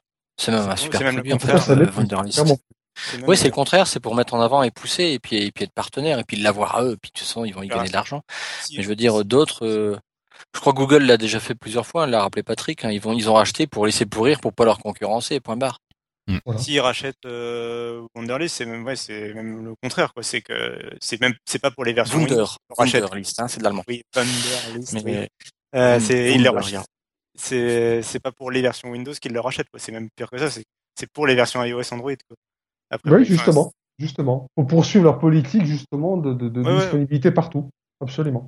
Ils D'accord. gagnent du temps. Non, puis c'est un, c'est un, su- franchement, euh, je l'ai jamais utilisé, mais j'ai vu, euh, j'ai vu des vidéos et puis même toutes les interfaces, je me suis intéressé. Putain, il est super beau comme produit en plus. et On l'avait testé à une époque. Bien, ouais, je te le confirme. Il y a Florian, Florian t'attends que t'attends l'intégration avec OneNote. En plus, il faut savoir que c'est le, le- c'est la division OneNote qui a poussé le rachat de One- Wunderlist euh, chez Microsoft. Voilà, donc on peut Je imaginer suis que de savoir comment ils l'intégration vont va faire. Ouais, Est-ce que ça Parce va que être intégré en OneNote, bah, c'est possible, mais moi, euh, en- entre parenthèses, OneNote, ça, ça savait que ça fait pas si longtemps que ça que je l'utilise. hein. Ça fait peut-être un an et putain, je, Oui. comment je faisais avant en fait? Ben, en fait, c'est normal. C'est normal quelque part, c'est parce que ça fait un an qu'ils l'ont sorti d'office et que qu'il est gratuit, qu'ils ont une équipe dédiée et tout. Enfin, c'est, Ouais, un- il a, le. Une renaissance de, de OneNote, quoi, un peu. Mais c'est clair, Ouais, moi, je suis pareil que toi. Avant, je l'utilisais pas du tout. C'est depuis la Surface aussi. Exactement, mais moi c'est ma surface RT bien sûr, mais bon. Mais, euh, Oui, mais ouais, ça ouais, marche sur ça, RT. la surface. Ça marche. Ouais, Et ouais, on RT, le mais retrouvera ça- sur, RT, euh, Il y a une version RT, on est bien d'accord. Oui, oui, oui, sur Windows, oui, desktop, oui. euh, Il y a une appli, mais qui est pas assez mise à jour, malheureusement. Mais euh, qui cool. Étant donné que Windows RT va être abandonné, on pouvait s'imaginer, hélas, que bon bah voilà quoi. c'est- Tout va être abandonné. Ouais, mais non, mais non. Et est-ce qu'on va le retrouver Cassim sur Windows 10 Bien sûr, c'est Wunderlist. Probablement, oui, oui. Non mais il existe déjà Elle est déjà- desktop. Attends, euh, non, Déjà, David, euh, Guillaume, elle est déjà en Universal App sur le téléphone, donc elle sera, elle est déjà Exactement. sur le store. Donc, euh, et c'est une Universal App déjà. donc. Les pauvres. Euh, Allez, c'est pas grave. Donc Cassim, toi, alors euh, merci Patrick pour euh, pour Wunderlist et Cassim, toi tu vas nous parler de Windows 10 avec quelques petites nouveautés. Ouais, ouais, bah, en plus, euh, ils ont, ils ont balancé plein, pas mal d'a- d'actualités juste après le dernier épisode. Donc, du coup, on est obligé d'en parler dans celui-là, même si maintenant ça commence à être vieux. Donc, il y a la build 130, euh, 10 130 qui est sortie, donc 10 130, euh, qui est sortie depuis dans la boucle rapide et en plus depuis elle est aussi disponible en, en ISO, donc sur le site euh, Windows Insider. Euh, je crois qu'elle est toujours pas disponible pour les membres euh, de la, en boucle lente sur les anciennes versions. Non. Euh, en mise à jour, je crois qu'elle est toujours pas disponible. Euh, elle apporte pas des trucs. C'était la, c'était celle qui apportait les nouveaux icônes, hein, mais après, voilà, et, ça apporte, là, les, les builds, on va en parler. Enfin, il y a, la, il y a eu, la- en fait, depuis, il y a aussi la build 10135 qui a fuité, donc 5 builds de plus. 5 numéros de version de plus, mais euh, pareil, il n'y a pas beaucoup de nouveautés. euh, juste un bouton euh, Get Skype qui permet de télécharger euh, Skype pour, pour le bureau Windows. Et l'outil Capture qui a été amélioré, qui a un mode retardateur maintenant. Donc c'est vraiment des petites, des petits, des petites retouches. et là, on approche de la sortie, donc donc les, c'est peut-être plus de la correction de bugs que des nouvelles fonctions, des nouvelles applications maintenant. Donc voilà, je pense qu'on évite, je pense qu'on parlera peut-être pas forcément de chaque build à chaque euh, épisode maintenant. Bah, s'il n'y a pas plus de nouveautés, non, juste pour annoncer qu'il y a une qui est sortie, qu'il faut penser à mettre à jour sa machine, mais normalement elle le fait toute seule. Donc, Voilà, euh, y a- y a- voilà, y a- et justement, enfin, c'est plutôt là pour faire le point et pour dire qu'il y aura beaucoup de nouveautés, quoi. Mm. Et on a appris aussi que du coup Windows 10 sortirait le 29 juillet euh, de, pour le- les PC de bureau seulement. Hein, pour les mobiles et tout ça, ça arrivera plus tard. Bah, pour euh, les là, versions, oui. Euh, C'est pour les versions avec un bureau, donc c'est les transformers, les, euh, les PC de bureau, etc. le vrai Surface. Windows, guillemets. Le PC que vous avez monté. Les en fait, c'est toutes les machines avec processeur Intel x86. Donc c'est Windows 10 et Home et Pro qui sortiront le 29 juillet, qui seront di- directement disponibles en téléchargement euh, sur n'importe quelle machine Windows 7 ou Windows 8. D'ailleurs, euh, il y a Microsoft qui a mis en place un bouton euh, Get, euh, obtenir Windows 10 en français, euh, sur à peu près toutes les machines euh, Windows du monde, euh, Windows 7 ou Windows 8. Pas RT, Et ça va les télécharger RT. en background. Hein, je crois, je crois même que ça va le télécharger en background. Ouais, c'est euh, ça. le- le- ça dira plus, ça. ça. y est, c'est prêt, on peut l'installer. Ça, c'est chouette, hein. Parce que souvent, C'est tu- vachement cool pour quand ça le fait Tu l'auras peut-être un petit peu avant les copains qui qui ont pas qui ont pas la- activé la, la réservation entre guillemets. Si, Voilà. si. Franck, on peut l'enlever le bouton. Et c'est vrai, mais comment on l'enlève après ce bouton là Il est pénible. C'est de la Contrôle Tab et tu désinstalles le, tu, c'est le, le, le programme, il s'appelle euh, GUW, quelque chose comme ça. Je sais plus. GWX, c'est Get Windows 10 GWX, en anglais. hein. Get Windows 6, voilà, c'est ça. Euh, c'est vrai qu'il est ouais. toujours présent, mais ça rappelle aux gens. Moi, je l'ai Et laissé. tu sais que Ouais, c'est pour un mois et de demi. clients- Ils l'ont fait, hein. J'ai des clients que c'est, bon, c'est pas des férus, hein. Putain, J'étais assez surpris qu'ils ont été voir. Ils se sont demandé ce que c'était. Ça va bien marcher, leur Windows 10. hein. Faut bien Ouais, non, que je suis un peu d'accord avec les trolls qui, enfin, c'est quand même à la limite du hardware euh, de Microsoft. Hein, là, quand même, c'est un peu violent quand même de Ouais. Euh, mais bon, c'est gratuit. C'est une offre promotion. Ouais, c'est du hardware, ouais. Oui, bah, C'est dans, dans la, l'adware. dans la mesure où c'est quand même installé en tâche de fond via une update de Windows Update, euh, un peu insigneuse comme ça. Ouais. Hop, hop, bonjour, j'arrive. Je la trouve c'est pas ça. dans la liste des programmes. Bon, Si, GWX. deux updates. C'est ouais, c'est deux updates, c'est des KB, je sais plus combien. Enfin voilà, en plus c'est pas clair comment. bref. Oh, les chiffres, oui, on va pas les sortir, c'est trop. Oui, oui. Mais c'était, c'est vrai que c'était un peu vicieux parce que c'était marqué, je crois, les, les sous-titres des updates, c'était genre euh, préparer euh, votre ordinateur au futur de Windows. Voilà. Et t'avais la même chose sur Xbox, apparemment t'as une mise à jour comme ça. Enfin bref. Mais euh, ce qui est bien, moi je trouve, je sais pas si c'est encore totalement fonctionnel, mais ce que je trouve bien par contre, c'est que vous aurez remarqué, alors, vous savez mon amour pour les menus hamburger, mais il y a un menu burger qui pour le coup c'est pas gênant. Je vous conseille d'aller fouiller si vous avez euh, réservé votre mise à jour parce que dedans, vous avez les quatre petites parties ou cinq petites parties que vous avez en, en switchant avec les flèches, ça on s'en fout. Puis vous avez votre PC est prêt. Et quand Oui. vous cliquez sur votre PC est prêt, eh ben il vous dit qu'est-ce qui risque de marcher et de ne pas marcher. Ça, ça peut être bien quand même pour les gens qui ont des vieux trucs. euh, Voilà. Alors ça après, je pense que c'est existé hein, dans les mises à jour de Microsoft. hein, ce Oui, oui. Ouais, mais c'est là c'est vraiment très clair, très la explicite. Et puis même, euh, Oui. si- s'ils te proposent l'adware, c'est que, enfin, si quand ils, te, quand ils te mettent le Get Windows dans ta barre des tâches, c'est qu'a priori, euh, ton PC est quand même compatible. Il y a déjà eu l'étape de Oui. vérification et il te le met déjà. Après, il, y a, il peut avoir des avertissements comme tu dis, quoi, mais au moins, euh, c'est vrai qu'ils font ce travail-là. marcheraient pas. Ou... Ils font ce travail-là et c'est quand même bien. Et du coup, oui, euh, quand on réserve, on disait, euh, ça réserve le, ça téléchargera en avance Windows et donc forcément, ça allègera les serveurs et ça permet de lisser l'utilisation des serveurs. Ça permet que, bah, les gens qui n'auront pas réservé, franchement, ils vont un peu pleurer, je pense, s'ils veulent le- l'installer le 29 juillet, quoi. C'est clair. Il y aura, euh, voilà. Après, je pense que de toute façon, on va pas. Enfin, comme tout système qui sort, le 29 juillet, bon, on va télécharger, ça va être cool. Euh, ça sera pré-téléchargé ou pas. Euh, mais je pense qu'on va se manger des updates dans la tronche, hein, comme tout Oui. système qui sort. hein. Donc on, on verra bien. Je pense que ça va être rigolo le 29.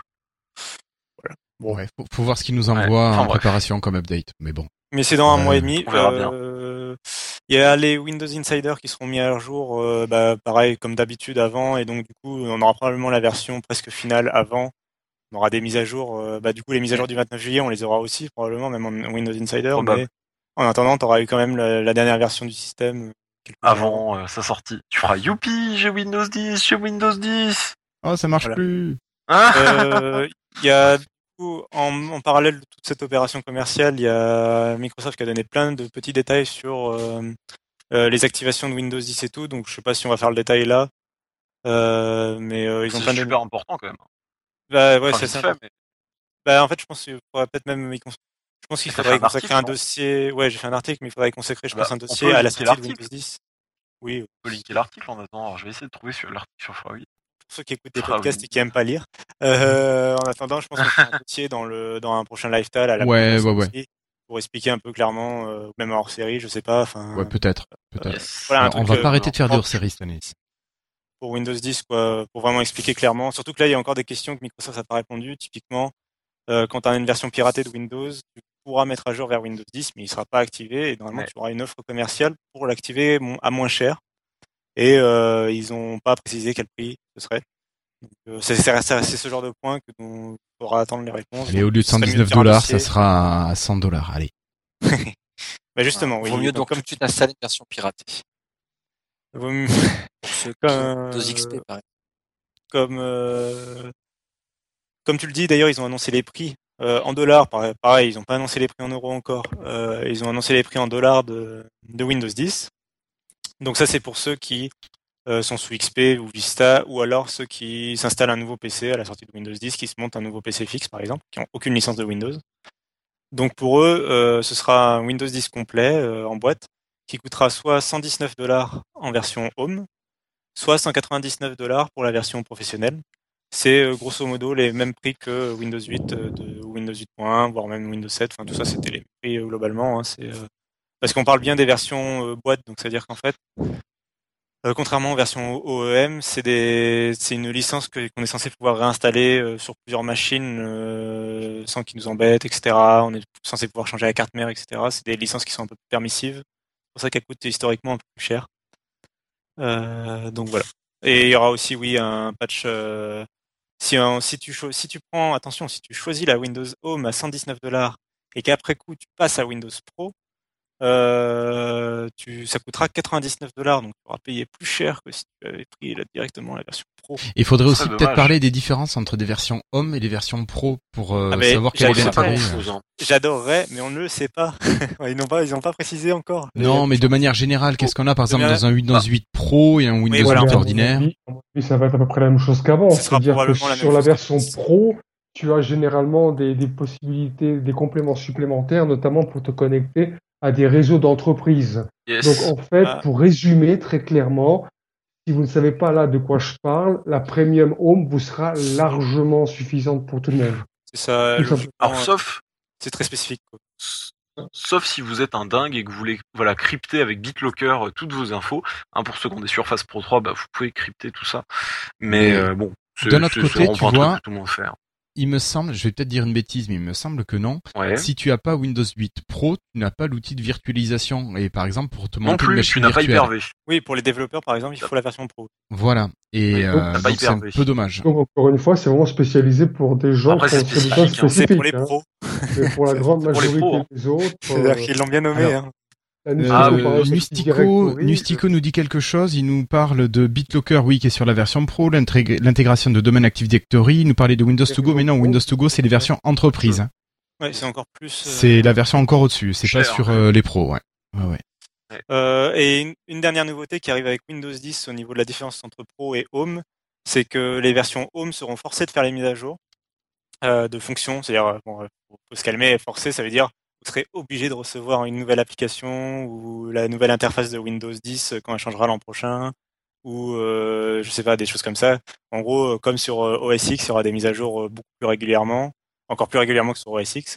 Et donc, euh, ils, ils forcent les, les Madame Michu euh, qui sont sous Windows 10 Home Ah, à faire la mise à jour, euh, que ce soit de sécurité et de fonctionnalité. Ah, Alors je sens que ça.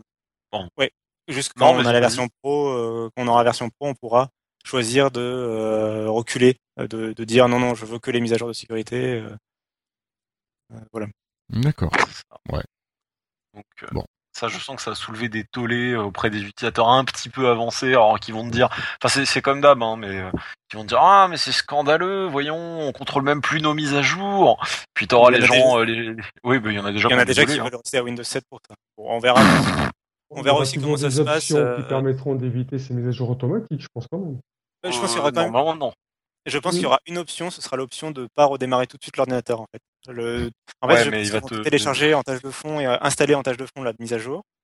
Et euh, soudainement, tu auras le, tu sais, la- t'auras le arrêter et installer les mises à jour ou le redémarrer et installer les mises à jour. Et c'est le truc qui me gaffe sur Windows. Redémarrer l'ordinateur. Putain, Non, mais ça me gaffe ce truc. Et Windows 8, pas il y a plus ça vraiment Si, si. Tiens, tu rigoles. Et une fois, il l'a, il m'a redémarré comme un con.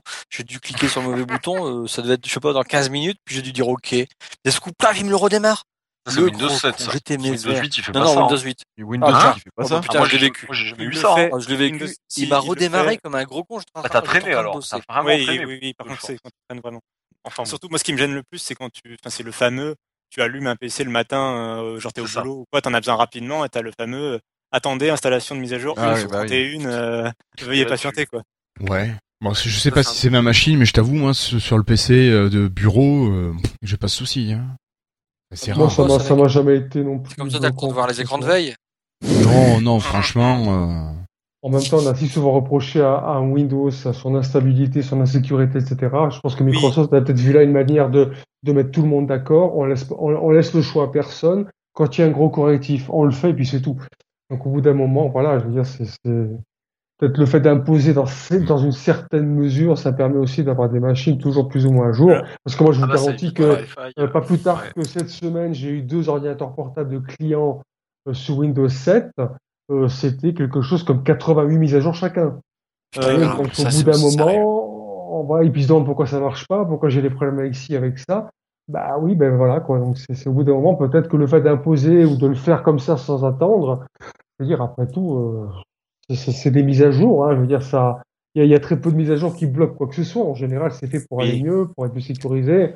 Ouais, c'est pas forcément clair. des mises à jour qui bloquent. Donc, on parle pas là, bien sûr, de service pack. Hein. On parle de mise à jour euh, de sécurité, etc. C'est des trucs qui passent comme une lettre à la poste après un démarrage.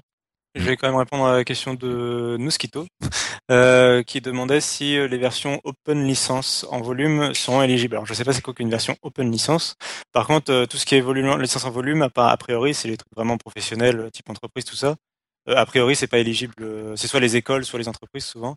Et c'est pas éligible à la mise à jour gratuite. Euh, donc, euh, je pense pas. Mais euh, bon, c'est toujours des petits points de détail comme ça. On verra sur le cas. Le problème, c'est que des fois, les... enfin, il y a 4000 versions de Windows différentes et c'est pas forcément très simple. Yes. Euh, rapidement sur ce qu'on a appris quand même, euh, il y aura une fois qu'on aura fait la mise à jour de Windows 7 à Windows 8, euh, de Windows 7 ou Windows 8 à Windows 10, euh, la clé produit en fait, elle sera enregistrée dans notre compte Microsoft sur le store. Donc ça voudrait dire que quand on formatera la machine complètement, euh, on aura euh, quand même la version activée.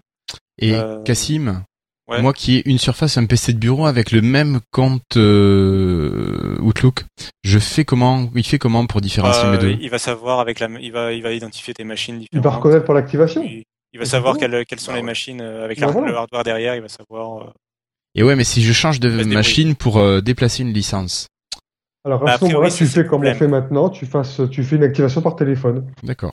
Et tu changes ta licence. C'est le point d'interrogation quoi c'est euh, on sait pas trop exactement Bah, Donc si mais comme ouais Windows par- 8, euh, moi j'ai une licence de, de Windows 8 Pro que j'ai passé euh, littéralement sur 5 ou 6 machines différentes. À chaque fois en activation par téléphone, il te pose la petite question à la fin. euh, sur combien avez-vous installé votre Windows? Si c'est 1, tapez 1, tu tapes 1, puis ils te remettent le, le- voilà alors le truc c'est que l'installation. il y a ce qu'on peut faire et ce qui est techniquement légal de faire avec la licence sauf que ça régit pas par la loi mais bon bref Ah, Là, Euh, tu transfères une licence d'une machine à une autre, tu l'utilises pas ces trois en même temps, donc pourquoi est-ce que ce serait illégal de l'autre t'as côté pas le droit de transférer une licence si c'est pas une licence euh, boîte normalement par exemple Bah, de toute évidence, Microsoft le permet, puisque là, je Oui, te oui, rappelle que je sais. téléphone à, à la- Oui, je au sais, serveur je sais. vocal automatisé de Microsoft. oui je sais je pourrais sais dire non. non mais je sais oui mais euh, voilà Mm. bref c'est des points de détail c'est pas très grave. Mais bon, n'empêche que c'est une sécurité, comme ça s'associe à notre compte, à notre compte live. Peut-être qu'il y aura une- un moyen de le faire passer sur un autre compte. Ça, c'est à voir. Ouais, le souci aussi c'est ceux qui veulent pas utiliser de compte Microsoft aussi euh, C'est clair. voilà que, mais peut-être coup, qu'ils pourront quand même l'activer d'une autre manière. D'une manière plus classique. Et, euh, voilà, mais c'était encore voilà, c'est des points de mystère que Microsoft n'est pas totalement clair. euh, Ouais. Il y a Pour la fin machines de- sous Windows 8, juste ma petite théorie, c'est que vous savez maintenant que le nouvel EFI, vous avez la clé, le, le numéro de série d'installation qui est, euh, qui est euh, stocké dans le EFI. Ouais. De telle manière que vous pouvez maintenant formater votre disque dur, réinstaller un Windows 8, vous n'avez plus à entrer la clé parce qu'elle est extraite de l'EFI. Donc je pense que avec Windows 10, ça va être pareil. C'est quand la personne va migrer de Windows 8 à Windows 10 gratuitement avec son nouveau code, etc. La prochaine fois, je pense qu'elle formatera son disque dur et voudra y installer directement Windows 10. Il puisera aussi dans cette EFI et il n'aura pas de problème pour installer son Windows 10 Et là, euh, depuis, là euh, aussi, depuis, euh, Là aussi, le problème, c'est toujours euh, c'est Windows, il y a 15 000 cas possibles. Là aussi, euh, ça, ce cas marche que pour les machines achetées sous Windows 8 avec l'UEFI bien Avec configuré. Ouais, Euh, typiquement, mon PC fixe, qui, a- qui a- qui est une machine UEFI aussi, n'a pas la clé série enregistrée dans l'UEFI parce que je l'ai monté moi-même et que j'ai installé moi-même Windows 8. Et il s'enregistre pas dedans. Tout pareil. Exactement, tout à fait. Donc euh, voilà, Bon, c'est juste des points. Euh, Voilà, bon rapidement, il y a le Media Center qui sera euh, viré, Retiré. le lecteur, le lecteur DVD, il y aura plus de prise en charge de la lecture de DVD non plus. euh, C'est-à-dire les DVD vidéo, il y aura VLC. plus de codec, faudra installer VLC. Il y aura pas les gadgets de bureau de Windows 7 qui avaient déjà disparu dans Windows 8, ils y seront plus. Les lecteurs de disquettes USB ne seront plus pris en charge nativement, faudra installer. Faudra installer. Ouais, mais c'est ouais, bon, quoi. Bon, c'est pas- voilà, je- Attends, mais je veux dire, quand t'installes une machine avec Windows 10, euh, le lecteur de disquette, je suis désolé, mais bon, l'intérêt quand même Ouais, minime. ouais. déjà le lecteur CD maintenant, euh, bon, hein, il... Ah, si, il moi, faut je quand même. Hein.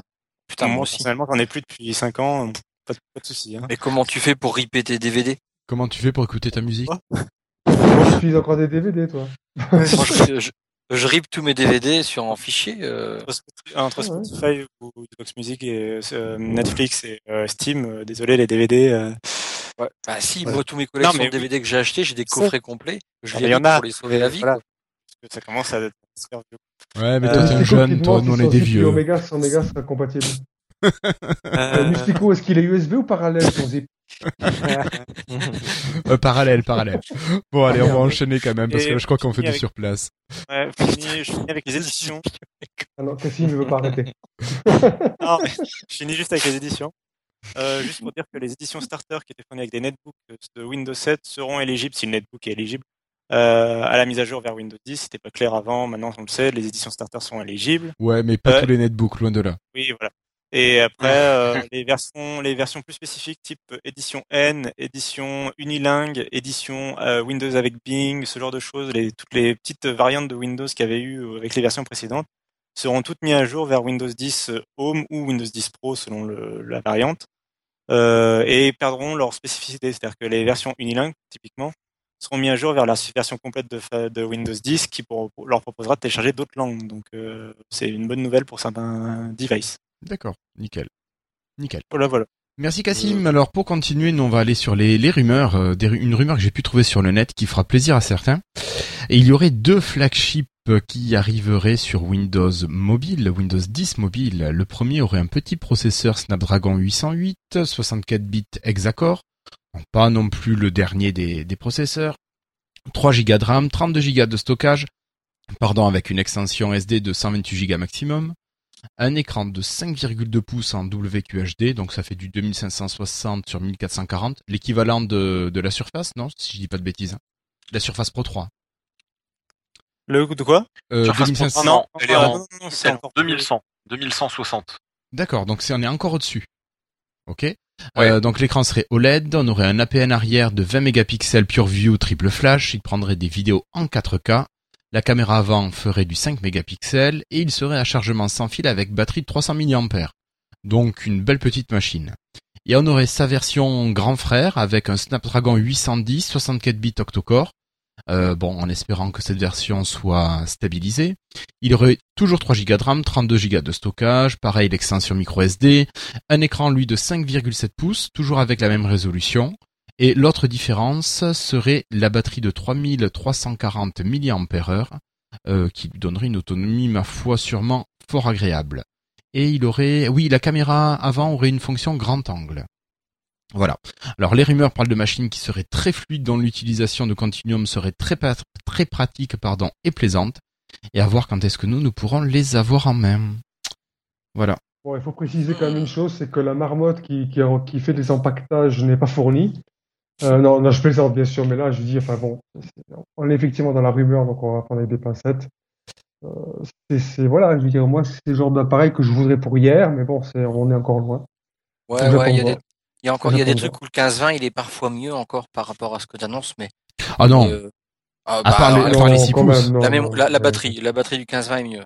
C'est une Ouais. 3400. La euh, C'est une 3400, sauf qu'on est Quand sur du je 6 pouces, là on est sur du 5,7 Ouais, on est- pouces. Mais je veux dire, euh, il est temps que que, donnait- il est temps qu'ils sortent un- un- ce type de téléphone. Ah ben on Ouais. est d'accord, on est d'accord. Mais là grave. maintenant on va être obligé euh, d'attendre Windows 10 pour euh, mobile. C'est pas, que le Lumia 930 en matière d'autonomie, j'ai un Oui, petit voilà. peu peur quand même. C'est pas- c'est vraiment pas très tant- peur. Justement, c'est pas tant sur le 15-20 que je suis euh, rassuré, c'est plutôt justement sur le, le modèle, le, petit modèle, euh, le petit. Entre le petit, ouais, 5,2 pouces, ça commence à faire une belle bête. hein. euh, qui a une batterie, euh, batterie bien meilleure que le 930. C'est clair. Ouais, enfin, c'était facile. là, là, Oui, non, mais oui, heureusement, quoi. Mais voilà. Mais bon, Mais je suis curieux. c'est une rumeur qui semble quand même euh, Ouais. relativement bien fondée, donc euh, je pense qu'on peut partir sur cette idée-là.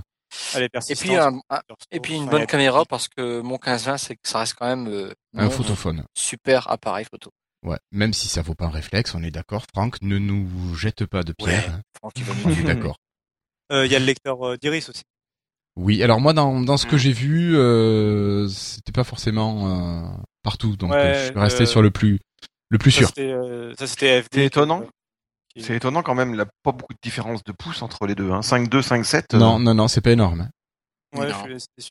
Enfin, j'aurais, à 5.7, je trouve ça bien, du coup, j'aurais préféré que je fasse plutôt 5. Bah, d'un autre. Ouais, bon, ça va encore. C'est bien 5.2. hein. Moi, je dis que 5.2. 5.2 c'est déjà grand. Hein. Ça dépend de, ça dépend de la taille du téléphone euh, versus la taille de l'écran. Certes, mais bon. Si t'as de on bord, c'est rumeurs, Ça hein, risque d'être un bon compromis par rapport euh, au, comme le 15-20 qui est quand même un peu grand, faut l'avouer. Euh, quand on est Ouais, mais les gens, les gens qui supportent un 5.7, euh, enfin qui supportent pas un 5.7, je suis pas sûr qu'ils supportent un 5.2. C'est pas beaucoup plus petit, quoi. hein. Euh, ouais, Moi, je c'est préfère. pas- Si tu peux te Ouais. mettre un 6 pouces dans la poche, tu peux te mettre un 5,7 et inversement. clairement. on, a- on- on sait tout Ah, ça. des fois les poches c'est limite. Hein. Non, mais les gens, il y a plein de gens qui veulent un flagship à, à, à quoi, à 4.5, 4.5, quoi. Mais j'aurais Ouais, plus ouais. vu 5 pouces le petit, euh, Ouais. ouais 4, 9, 5 et puis l'autre à 5, 7 effectivement. En ce moment, c'est quoi le, le, le- le 930 C'est c'est du 5, 5 piles, pouces. je crois. Ouais, C'est mais c'est un 5 pouces qui a exactement la même taille que le que le 920 qui faisait Ouais, c'est 4 ça. et demi. Donc Ah oui, euh, ils ont vraiment gagné sur euh, la partie. Ah, ça, ça va euh, dépendre de ça aussi. ouais. On laisse. Mais Ouais. Le 930, pour, pour le coup, On verra très bien, très hein. bien en termes de, de prise en main. euh, D'ergonomie, ouais. oui, il est beau, Oui. il est beau. J'aurais bien voulu l'avoir celui-là. Mais non, pas la batterie. Non, Euh, voilà. été déçu. Ouais. Bon, on, on continue, on quitte ces rumeurs et on passe sur euh, sur de la Xbox, David. Ouais, il y a des, il y a une annonce comme quoi le 19 juin, je crois, il va y avoir une euh, une Xbox qui avec un teraoctet de, de mémoire qui sort. Donc euh, du coup, ça ferait passer celle celle actuelle à 500 gigas à 380 euros, alors que celle à 1 tera serait à 450 euros. Ah, Apparemment, il n'y a pas de news sur le Kinect ou pas. Il y a pas de maintenant- Ouais, il y aura pas de Kinect, donc euh, bon. Ça, C'est mort nouvelle Kinect, politique de dommage. Microsoft. Moi, je m'en sers vachement, hein, mais bon, euh, c'est dommage. Enfin, moi, en même temps, ça leur permet de vendre des consoles. Et en parallèle, il y aurait la nouvelle manette euh, qui sort, une nouvelle manette euh, à 60 euros, avec des améliorations sur le bouton LB et RB, et qui pourrait être mise à jour comme les téléphones euh, over the air, branché sur un PC aussi avec un dongle. Donc bon, ça fait pas. Je sais pas ceux qui ont une Xbox One si vous l'avez rempli vos 500 gigas. Moi, j'en suis loin. Putain, moi aussi, j'en suis loin. Pas loin. je- Euh, Ah Franck nous dit que lui, il a mis 2 Tera sur sa One. Ah ouais. Oh la vache, Ouais, je les c'est installe un pas les gros jeux. joueur. donc. J'avais 300 ou quelque chose comme ça gigas sur l'ancienne génération sur la PlayStation 3. Je crois que c'était le modèle d'entrée de gamme ou un truc comme ça. Et euh, au bout d'un moment, tu les remplis quand même assez vite, euh, à- surtout avec la nouvelle génération, à plus de 50 gigas le jeu. euh, des fois, quand tu les installes, là, ça, Ah ouais. ça fait, ça fait 10 jeux en au final. hein. À 50 gigas le jeu, ça fait 10 jeux. Ouais. Là, 500 gigas. Donc, Ah ouais, mais vous désinstallez, vous désinstallez pas vos jeux quand vous avez fini d'y jouer? j'aime pas trop désinstaller mes jeux. Désinstaller un jeu, putain, t'es fou. pas vu ma connexion. Ouais, Quand t'as la fibre, d'accord, tu peux le faire. Je sais qu'il y a très peu de gens qui désinstallent en général, je pense. Ah oui, ah bah moi si j'avais pas ah bah si j'avais pas désinstallé les jeux que j'ai achetés, je serais à 5 à 5 Tera moi. hein. Tu vois? Voilà. Ah bah oui. mais ouais, mais moi quand j'ai fini un jeu, je le désinstalle. Mais enfin bon, ouais, c'est Ouais, ouais. le Master Chief Collection. Bon, ok, ok. Merci David. Euh, Christophe, tu nous parleras un petit peu de Skype, s'il te plaît, qui arrive euh, sur Windows Skype? 10 Oui, Skype. Encore? Ouais, Skype encore. Ah, la news de tout à l'heure, là? Ouais. Ouais, la news. Bah, en fait, Microsoft, ils viennent nous annoncer, je sais pas, c'était cet après-midi ou hier, j'en sais plus, euh, qu'ils abandonnent en fait le, Skype Modern UI qu'on retrouvait sur nos tablettes euh, RT, comme sur notre euh, côté Windows 8, euh, côté page d'accueil. Alors c'est un peu surprenant cette information-là, mais finalement pas tant que ça, parce que bah, avec Windows 10 qui va arriver, Microsoft en fait, il va privilégier l'application desktop dans un premier temps euh, pour euh, pour euh, pour éviter d'avoir de toute façon c'était un peu le conflit on ne savait jamais trop quoi quand on était sur le Windows 8 il faut noter que lorsque ça sera ça sera la date je sais pas quand j'ai même pas fait gaffe quand on va être sur le côté Skype du de la page d'accueil ça va nous amener à installer si on l'a pas fait Skype côté bureau. Donc, par contre, on n'est pas concerné si on a un Windows, une super surface comme celle que j'ai, que, que je ne vendrai nullement, la surface RT1. Euh, là, moi, ça me concerne pas. Donc, en fait, ils vont continuer euh, le service sur celle-ci. De toute façon, t'as pas le choix. Il n'y a pas le choix. On n'a pas le choix de toute façon. Mais alors, moi, ce qui m'a surpris comme ça, quand tu prends l'information euh, à froid, c'est que tu te dis, bon, euh, Windows 10, il arrive. Euh, Donc, ils vont nous sortir l'application universelle. Exactement. Voilà où je voulais en venir. C'est que mais- et non, pas tout de suite. Pas, en tout cas, pas dans un premier temps. Mais la partie, la partie desktop, euh, ils vont la rendre, euh, ils vont l'améliorer en tactile, euh, qui ne l'est pas. Euh, oui, j'aurais pu imaginer que ce soit une application universelle, parce que de Oui, toute on peut façon, dire, les allez, on enlève les deux, mais on vous donne la super universelle. Bon, là, tu comprends. Exactement. Et puis là, Mhm. eh ben, eh ben non, pas tout de suite. Ils vont la transformer en application, euh, en application desktop réellement. Mais après, il faut te dire, bon, tout le monde, euh, Skype, c'est, on peut pas faire sans. Tout le monde n'installera pas Windows 8. J'en connais encore cet après-midi, j'en ai vu qui ont XP, qui ont. euh, tout le monde n'aura pas tout de suite Windows 10. Donc euh, finalement, Skype, euh, bah, il faut qu'il y ait une continuité dans leur application desktop. Euh, je dirais application Win32, hein, si on peut dire ça comme ça. Mhm. Ouais, c'est ça de toute façon. hein. Euh, donc bon, écoutez, euh, pour l'instant, si la rendre aussi belle que Skype for Business, bah, ça sera chouette parce qu'elle est vraiment belle l'application Win32 de Skype for Business. Elle est vraiment dans le style application universelle de Windows 10. Donc euh, à suivre. Voilà ce que j'avais euh, à dire pour cette information. D'accord. D'accord, d'accord. Merci beaucoup, Christophe. Euh, quelque chose à rajouter ou on passe à Florian? Peut-être, ouais, Bah, Florian. Du coup, oui, par Euh, rapport à Skype, Florian. vite fait, très vite fait. Euh, ouais, alors effectivement, il y aura sûrement une appli universelle, sauf que s'il y a une appli universelle, il faudrait déjà que la surface RT et la surface 2 elles obtiennent bah, le store de Windows 10, hein Parce qu'on attend un petit peu toujours de savoir ce qu'ils vont avoir les appareils sous RT. Enfin, bon, Bah, bien sûr. Bah, ils avaient, et ils dit qu'il y aurait quelque chose. Oui. Oui, Maintenant, ça, fait- pas mal de on- mois qu'ils ont dit rester- ça. Je crois qu'ils ont laissé tomber. on va rester bref. On va rester Ah, on, y arrive- a- on y arrive là, ça serait parce bien qu'ils communiquent un peu là. Bah, je crois qu'il n'y a plus que moi. Bah ouais, mais hein. attention. Non, non, ma femme aussi, Christophe. que, Pas une deux, mais bon. On on est deux, alors. que- Ouais. Moi j'ai une 2 moi. J'ai une RT aussi. On est trois alors. Ouais, Ah ouais, êtes non, trois en mais France. De rien, on, on avait fait confiance, hein. Je pense Oui. qu'on a, on a, on fait, on a un poids Surtout quand vu le prix auquel c'était vendu, quoi. Ouais. Putain. Putain, grave. Bref. Ah ouais, un, un autocollant pour. L'universalité des applis, elle existe quand même déjà depuis la 8.1, je crois, non? Oui, mais ça va pas être les mêmes. Voilà. Enfin, ça va être publié sur le store Windows 10, pas sur le store Windows 8.1, Sur Windows Pas 8.1, c'était les forcément. app- à moins qu'ils fassent l'effort. sur Windows 8.1, c'était L'universalité, les- tu peux l'avoir sur les deux? Non, non, non, non. en même Sur- temps? Sur Windows 8.1, c'était les applications universelles, alors que sur Windows 10, c'est l'Universal euh, Windows, Windows Platform. Apps. Complètement Windows différent. Platform, pardon. Ouais, ouais, ouais. C'est vrai que quand on le traduit, euh, on fait euh, un petit mélange. Non, mais en C'est fait, pas automatique non, de l'un à l'autre Microsoft qui appelle les deux Microsoft applications universelles, mais en fait, il y a deux générations quoi, d'applications et du coup, euh, c'est pas les mêmes. Parce que ceux qui ont une Universal App de, sur Windows 8.1, faudra qu'ils fassent quelque chose pour qu'ils passent sur le nouveau store? Non, non, non, enfin, euh, elles, se, elles fonctionneront leurs, les applications. Et elles seront pas- toujours universelles. Elles sont toujours universelles dans le, dans le, dans l'esprit euh, quelque part développeur. oui, Elle est mon Windows. J'ai un, j'ai un petit cœur commun, une petite partie commune, et je peux aller à droite ou à gauche. Euh, donc on essaie d'avoir le maximum de code en commun, mais une application, euh, une euh, Windows 10, elle est vraiment, enfin, j'allais dire universelle. Elle est vraiment euh, commune à tout, quoi. Et tu vas, tu switches toi-même. euh, je voilà, je veux qu'elle soit compatible de telle version jusque de telle version. J'ai testé sur telle version. C'est vachement bien foutu hein, les, les nouvelles applications. Moi, j'ai hâte que ça sorte, que on est dans une période un peu bordélique en ce moment. Quoi. En gros, Ouais, euh, quand ton téléphone télécharge une application sous Windows Phone 8, il télécharge l'application de téléphone. Quand ta tablette la télécharge, elle télécharge la version tablette. Avec Windows 10, ce sera à les deux machines téléchargeront exactement la même version. Et euh, du Ah, coup, le téléphone, si tu le, le, le téléphone, si tu le branches sur un grand écran, bah, il affichera la version écran écran, Regarde David. Ouais, continue. voilà, c'est ça, c'est ça, c'est ça le continuum, c'est que moi je prends mon téléphone, enfin, avec l'application Windows 10, mon téléphone Windows 10 mobile, avec une application euh, Windows 10, je la mets sur mon écran de, de télévision. Je vais voir à gauche euh, mon téléphone et puis en fait, je pourrais étendre l'application de mon téléphone en full écran parce que c'est une application Windows 10. Le truc énorme. Et donc c'est Je magique. trouve. Ouais, c'est vraiment magique. Tiens, vous avez vu qu'on pourra aussi, je parlais des applications Win32, excusez-moi. vous avez vu aussi qu'on pourra les, enfin, je sais pas si vous en avez parlé, qu'on pourra les mettre dans un sandbox et, des- et les mettre sur le store? Oui. Ça, ça fait vraiment bien, ça. Faudra que j'essaye.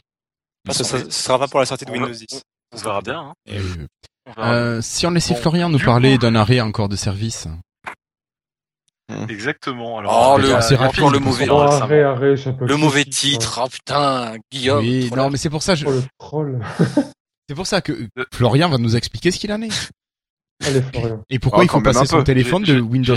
Phone 8 à Windows Phone 8.1. Ouais. Allez, Florian. Donc euh, récemment, on a vu effectivement des gros articles tomber comme des parpaings qui disaient bon bah voilà, Facebook, il y aura plus de synchro avec Windows Phone. Qu'est-ce qu'on va faire? En fait, les contacts aujourd'hui sur Windows Phone 8.1, ils sont liés via l'appli. C'est-à-dire que c'est l'application. C'est l'application. Excusez-moi, j'ai un petit fou rire. C'est l'application donc Facebook quand vous l'installez qui s'en charge. Sous Windows Phone 8.0 et 7, pour ceux qui s'en rappellent, en fait, on rentrait simplement le compte Microsoft et ça se faisait tout seul. Et c'était magique parce que ça marchait super bien. Mais euh, du coup, ce genre de choses, bah, ça a plus marché. Et en fait, c'est Facebook qui a annoncé il y a un certain nombre de temps, donc il y a quelques mois, la fin de leur API de connexion qui était en version 1.2 pour dire, bah voilà, on va passer en version 2. Microsoft a dit, bah non, nous on n'a pas envie. Alors, il y a sûrement une raison, hein, je pense qu'ils n'ont pas dit, bah non, nous on n'a pas envie juste pour euh, faire chier tous les utilisateurs de Windows Phone. De toute manière, si vous êtes sous Windows Phone 8.1, comme presque tout le monde aujourd'hui, ça ne vous touchera pas. Et puis du coup, pour les utilisateurs qui sont en Windows Phone 7 et Windows Phone 8.0, vous allez pouvoir faire quelque chose pour le calendrier, pas les contacts, hein, si je dis pas de bêtises. Ouais, mais si, si t'es sur Windows Phone 8.0, t'as qu'à passer sur Windows Phone 8.1. Ouais, c'est ce que j'allais dire, ouais. Ah, mais c'est sûr. Après, euh, il y a. Regarde, si on, si on regarde bien, il y a encore des, des téléphones qui ont la 8.0. Hein, si on... Il y en a plus Alors des gens qui font pas les mises à jour. Non, mais il y, en a, il y en a encore un peu dans les stats. Un tout petit peu, mais il y en a un, y en a un petit peu. Des gens qui cherchent pas à faire les mises à jour qui savent pas. Le, le service qui sera le plus Qui touché, c'est euh, Outlook.com. aussi. Mm. Donc du coup, euh, il faut idéalement que vous utilisiez Office, parce que sinon c'est un peu plus compliqué. Si vous utilisez Office, vous allez sur la page Facebook, vous allez sur événements qui se trouve apparemment dans la colonne de gauche, hein, parce que Facebook fait tellement de modifs que c'est un peu compliqué de tout suivre des fois. Sur le côté droit, en dessous des anniversaires à venir, en dessous, et des anniversaires, hein, il y a deux mots-clés, vous trouverez un petit rectangle qui vous permettra d'exporter les événements de votre calendrier, mais aussi les anniversaires. Et en gros, ça va exporter euh, un type de fichier qu'Outlook reconnaît. Alors je sais plus exactement c'est quoi comme extension euh, qui, que, que, que Outlook gère, j'ai j'ai zappé, mais c'est pas grave. Et du coup, vous aurez plus qu'à télécharger ça, et Outlook, il va faire le job, il va tout mettre dans vos calendriers. Ça c'est beau. Pour la version un peu plus compliquée, ben, je vais pas vous expliquer ça en ligne, vous allez pouvoir retrouver ça sur la page en ligne sur le billet de l'épisode qui sortira du coup en même temps que l'épisode. Voilà. Voilà. Sérieux? Ouais. Ouais. Cool. Puis là, du coup, c'est beau, C'est cool. Et ça marche. Ça marche. Exactement. Ça veut dire qu'une fois que tu as fait le transfert, euh, si tu rajoutes un truc sur Facebook, est-ce que tu l'auras quand même dans Outlook? Et non, il va falloir que Non. tu Ah oui, resynchronises re- manuellement. Ouais. Enfin, resynchroniser. C'est un peu comme quand on passe un, Google Agenda sur un Outlook Agenda. Quoi. Non, mais sérieusement, euh, c'est pas grave, fois. n'y a plus Facebook. Non, non, non. oui, non, moi ça me gêne pas, moi ça me gêne pas trop, mais bon. euh. Mmh.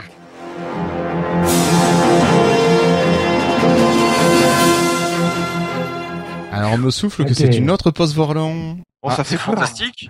Le son Ah. était meilleur. Alors j'ai euh, j'ai la question 3, la question 3. Alors attention, question un petit peu plus difficile. Euh, Dites-moi, lors de l'épisode 1 de Lifetile, quel jour étions-nous?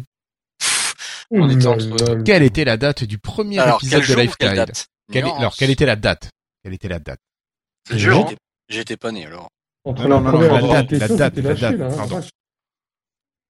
La Ouais. date. Je veux le, le numéro du jour, le numéro du mois, l'année. Non, ce n'est pas le 1er avril. Avant. Par là.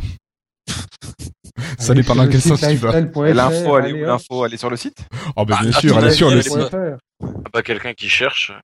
Quelqu'un Ah qui ouais. cherche le trouve. Lifestyle.fr. Exactement. Tel Non. Euh, Ah. Oh 11 janvier.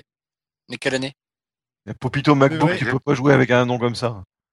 Non, Ouais, Popito. non, il a perdu. euh. Il, il nous manque l'année, allez, quelqu'un d'autre? Bien, du stico. Bah, du Stico non plus, il peut pas. Eh ben non, Puisqu'il en a déjà gagné un. il a Il déjà suffit qu'il gagné y en a un un qui ce qu'il a mis et puis Mais- voilà. Il suffit de Mais- faire un copier-coller. Copier-coller, ça marche. Bon. On s'y répète, Bah. hop, bougez-vous. Voilà, Dermins, tu as gagné. Dermis, voilà. Oula, d'un coup, ça fuse. 2011, non, Frankem. Aïe, aïe, aïe. Donc c'est Dermins qui a été le plus rapide à recopier. Donc Dermins, tu as gagné un t-shirt Vorlon. Euh, donc pareil, même punition, un petit mail à concours at lifestyle.fr, s'il te plaît. Et on enverra tout ça d'ici la fin de semaine. Alors, euh, quatrième question. Euh, qui était notre invité lors de l'épisode dernier, le hors-série numéro 8 Qui était notre invité lors du hors-série numéro 8 Qui concernait Skype. qui concernait Skype Qui n'était pas MVP Skype par hasard? Enfin, euh, C'est MVP. Skype, Skype for for Business. Business. Ah, yes. Anciennement MVP Links. non, Oula. ce n'est pas Casimir Franck. Notre invité ne va pas apprécier. Franck propose Patrick Béja, il a pas gagné, là? Non, ce n'est pas Patrick Béja. Bah, ils vont pas sur le site ou quoi? Ah, Voilà, Sylvain, Sylvain. c'est gagné Voilà, pour Sylvain. C'est gagné, Alexis Cogna. Et oui, Alexis Cogna. Donc euh, Sylvain, pareil, concours at lifestyle.fr et puis ça partira d'ici la fin de la Ah, semaine. ça s'écrit comme ça, Alexis Iconia Oui. Je croyais que c'était Alex Iconia. Oh non. tu sors, tu sors David. Ah, ce serait possible. C'est mieux Allez. que Miyu Miyu. De, de quoi? Non, rien, je crois que David craque.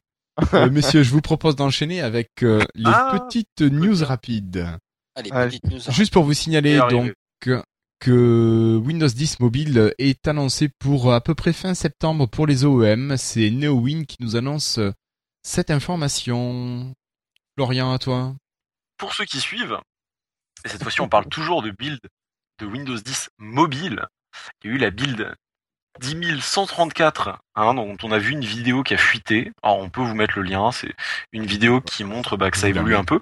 Et puis, et puis, ça fait quelques jours que, que, on entend parler d'une build 10136. Si je dis pas de bêtises, c'est même Gable qui a dit oui, oui, ça pourrait bientôt arriver. S'il n'y a pas de bug majeur, il a dit dans 2-3 jours, voire la semaine prochaine. Le temps de tester. Enfin, il leur faut 2-3 jours. Actuellement, en fait, c'est déployé dans le ring slow, si je me rappelle bien, en interne. C'est ça, hein? Euh, oui, oui, c'est ça, oui, oui, pardon. C'est quelque chose comme ça, normalement. Oui, c'est dans l'équipe euh, Windows, on a- dans leur version lente à eux. Donc c'est la dernière étape avant. Après il y a Microsoft et après il y a les insiders. Voilà. Ok. Super. Donc c'est cool. Voilà. Cassim, tu prends la suite avec un petit peu de Cortana? Oui, euh, c'est très rapide. C'est sur la, la- la version Windows 10 de Cortana avec son interface blanche, euh, qui a une nouvelle euh, interface pour la météo, euh, qui, a, qui est plus colorée, un peu plus travaillée. En fait, avant c'était très noir et blanc. Là, c'est c'est coloré. Voilà, pas beaucoup plus à dire que ça. C'est le soleil qui est jaune, quoi, puis la pluie qui est bleue. Voilà. oui, même c'est un peu ça. mieux organisé. Il y a des fonds et tout. C'est un peu Ouais, c'est joli, ouais, c'est vrai que c'est joli. Ok. Christophe, des builds internes encore. Bah ouais, il y a le logo de Edge qui, euh, qui est intégré, qui remplace ce petit logo euh, de globe terrestre euh, un peu un peu naze. Donc maintenant on a vu le logo passer de Edge. D'accord. Bon, mais je crois que Ah, c'est le moment toi de passer euh, au sondage de Florian. Bonjour, vous allez être mis en relation avec votre correspondant. Merci de patienter quelques instants, s'il vous plaît. Encore quelques secondes. Merci. Et oui, Florian, c'est à toi. Exactement, Guillaume. Et du coup, alors pourquoi il n'y a pas eu de sondage, enfin de changement de sondage avant? Ben, Je devais être présent à l'épisode Skype et puis finalement, ben les Il nous a un peu euh, raté. Voilà. Comme quoi, hein, euh, être en région parisienne, ça vous assure pas forcément d'arriver à l'heure. Bonne leçon à tirer. Donc voilà. Et puis alors du coup, allez, le sondage juste avant le nouveau, hein, parce que j'ai remonté entre guillemets le suspens, comme on dit en France. Que pensez-vous du nouveau nom Windows 10 mobile? Alors pour rappel, c'était pour les petites tablettes et puis pour les smartphones. La majeure partie, bah, en fait, vous en fichez complètement, ça vous fait ni chaud ni froid. Il y en a quelques-uns qui trouvent que c'est pas mal. Et puis, bah, en- juste après, alors c'est serré, hein, pour le coup, c'est assez serré. Le, la première catégorie, il y a 28 votes. 42%. 42%, ouais. plus simple comme ça. La deuxième, ce n'est pas mal, il y a 26. Et la troisième, c'est à 24%. Donc en fait, les deux qui suivent la première place sont quand même assez collés. Par contre, la première place est quand même assez nette. Donc en fait, on s'en fiche un peu tant que c'est bien. Je pense que c'est l'idée qui est derrière tout ça. Il y a eu 66 votants. Alors c'est bien, hein, mais toujours continuer voilà, à aller voter, à, envoyer des liens à vos proches pour qu'ils aillent voter. J'exagère, hein, n'allez pas à ce point-là, mais voilà. Et du coup, le prochain, si, si, si, si, il y a le, il y a le nouveau, Franck. Il n'est pas encore en ligne, mais il y a le nouveau. Euh, qui arrive, et c'est même une idée que euh, m'avait soufflé, et j'ai la mémoire qui flanche. Je sais qui c'est, mais c'est le... Le pseudo que tu as raté. Exactement, je l'avais marqué quelque part, et puis je... Voilà. Donc tu penses bien à cette personne. Ah, je sais. Mais oui, oui, oui. Voilà, je j'ai retrouvé. C'est Live Gitam. Ah, ben c'est c'est Jérémy. Mais oui, mais oui, mais je C'est Jérémy. Je voyais très bien qui c'était. Puis le, le, le Twitter me revenait pas. Je sais pas pourquoi le Live Gitam me revenait pas. Donc c'est lui qui m'a soufflé. euh, C'est c'est dommage quand même. hein. Désolé Jérémy, si tu nous entends. Et c'est assez probable que tu nous entends. Oui, te tire tirer les oreilles. exactement pointe sur Twitter. Le nouveau sondage que tu m'avais donc suggéré, c'est pour les utilisateurs de Surface. Alors les utilisateurs de deux en un vous- qui se détachent, vous pouvez voter aussi, hein, mais qu'à la base c'était plutôt sur les surfaces. Alors votre surface, est-ce que vous êtes plutôt portrait ou paysage? Ah oui. Donc est-ce Voilà, que votre le- utilisation principale est plutôt en mode portrait ou en mode paysage ou bien équilibré, moitié-moitié? Ça va dépendre de la surface, ça. hein. Ah bah, Euh, Je sais pas. Parce que moi, ma. Surface Pro 1, je la retrouve Après- jamais. hein. Ben oui, oui, mais il y a pas mal de gens jamais. finalement qui l'utilisent en mode portrait, hein, mine de rien. La, Et, euh, la, la Pro 1 Ben, La- même une Surface Pro tout court, euh, qu'elle soit 1, 2 ou 3. Ouais, mais c'est pas les mêmes écrans. Hein. Je dirais que sur les voilà les ratios qu'on avait sur les premières surfaces, comme c'était du 16 neuvième, Ouais. euh, bah, et en plus du 10 pouces, c'est plus utilisable en paysage. Ah bah je oui. sais que ma RT, je l'utilisais quasiment tout le temps. Ça m'arrivait, hein, ma Surface 2, de la prendre en portrait, mais vraiment souvent c'était paysage. Depuis la Surface 3 et la Pro 3, là par contre, le portrait est beaucoup plus utilisable bah, parce qu'on est sur du 4 tiers et que, comme Microsoft le dit si bien, c'est un format d'écriture naturelle, un format la preuve, enfin, plein de choses comme ils ça. ont mis le logo. Ils ont mis le logo dans la largeur depuis. Oui, oui, oui, bien sûr. Yes. oui, oui. Yes. Mais du coup, je suis vachement d'accord que depuis la, la Pro 3. Mais après, voilà, c'est votre avis, c'est à vous de voter À pour voir. voir. quelle est la réalité de la chose. Et est-ce que Microsoft euh, dit des bêtises ou est-ce que finalement, ben, il raconte pas des bêtises et que depuis Surface Pro 3, on s'en sert vachement plus en portrait. Voilà un petit peu ce que j'avais à vous dire ce soir. D'accord. Allez, votez Allez, allez voter pour le prochain sondage. Donc tu me mets cool. ça par écrit, Florian, et puis euh, ou tu le fais directement sur le site, hein, et puis voilà. Euh, donc Florian, je te remercie. On va passer au Focus App.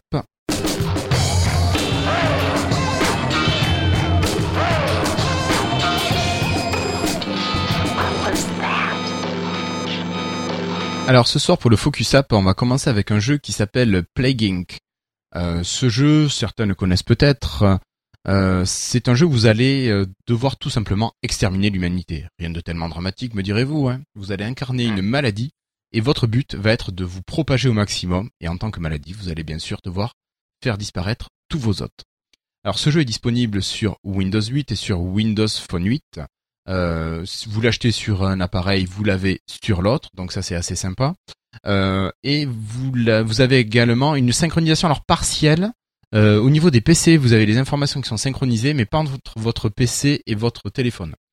Ça c'est un petit peu euh, un petit peu bizarre et il coûte 99 centimes.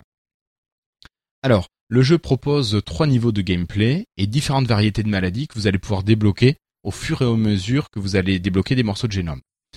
Le jeu va commencer sur un planisphère, ça va être la principale partie euh, où vous, serez présent, et vous allez devoir choisir votre pays de départ d'infestation. Vous commencez en contaminant un individu, et puis ensuite petit à petit, le nombre de malades atteints va augmenter. Selon les modes de jeu, vous gagnerez des points d'ADN selon soit le nombre de personnes atteintes, ou bien à chaque fois que la maladie entre sur un nouveau territoire. C'est vrai que c'est bien connu, les maladies s'arrêtent aux frontières, mais bon. Euh, vous allez euh, vous allez collecter des points d'ADN et ces points donc vous serviront à faire évoluer votre maladie. vous avez trois catégories d'évolution les transmissions, les symptômes et les capacités. Dans la première, vous allez pouvoir choisir d'améliorer certaines de transmission. Par exemple, être transmissible plus facilement par l'air, par l'eau, par les animaux, par le sang, ce genre de choses. Euh, en ce qui concerne les symptômes, ben, vous devenez une maladie soit plus infectieuse, soit plus sévère, soit plus létale. Et enfin, au niveau des compétences, là, on va retrouver des choses qui sont un petit peu spécifiques à chacune des maladies, mais ça va être pour euh, plus facilement euh, soit résister au traitement que l'humanité va essayer de mettre en place contre vous. Alors, la clé du succès, c'est de trouver un juste équilibre entre la létalité, la sévérité et l'infectiosité de votre maladie. Il faut pas aller trop vite dans un sens ou dans l'autre parce que sinon, ben, vous allez euh, Éveiller des soupçons. ben, éveiller des soupçons effectivement et puis sinon empêcher d'avoir assez de contamination et tuer tout le monde trop tôt. Donc euh, voilà, faut pas être euh, létal trop vite. Euh, bon, sinon, comme je vous disais, on commence euh, en incarnant une bactérie et là vous allez ensuite pouvoir débloquer des virus, des champignons, des parasites, le prion, des nanovirus et des bioarmes. Donc voilà, c'est l'éclat total. Et euh, voilà. Bah, Franck, il a l'air de s'éclater, écoute. hein. Écoute, moi j'adore, j'adore. Bah, c'est mais un jeu t'as de stratégie en fait. le- hein. Le message sur le. On va pas le dire, ah non, faut pas le dire. Non, c'est pas gentil On va regarder ça pour le live. Oui, oui, oui. Mais c'est bon. Click et bloc, oui, non mais d'accord, bien sûr. voilà. Euh, donc moi je trouve vraiment que c'est un jeu qui est très bien fait, très facilement jouable. La difficulté me semble vraiment bien ajustée pour ce genre de jeu. Euh, puis je sais pas si je l'ai dit, mais vous avez un mode facile, un mode moyen et un mode difficile. Et euh, le mode facile est facile, le mode moyen est un petit peu facile quand même, et le mode difficile est difficile. Euh, la qualité des images, je la trouve magnifique sur surface. Le jeu est resplendissant. C'est vrai que c'est un peu bizarre de dire resplendissant pour ce style de jeu, mais bon voilà. Par contre, sur PC classique avec clavier et souris, c'est pas le top au niveau maniabilité. C'est vrai que le tactile est quand même vachement plus sympa. Et c'est vraiment un jeu que je vous conseille d'acheter. Les parties peuvent durer quoi une demi-heure à peu près. Et euh, c'est vraiment Ah oui. sympa. Et pour 99 centimes, franchement, il n'y a pas à hésiter. euh, voilà. Le seul défaut du jeu, ça vous vide assez rapidement votre batterie et ça fait chauffer pas mal le processeur. Un jeu, quoi. Ouais, c'est un jeu, quoi. Ouais, comme Cassim. Donc je sais pas Euh. s'il y en a d'autres qui sont joueurs de, de Plague Inc.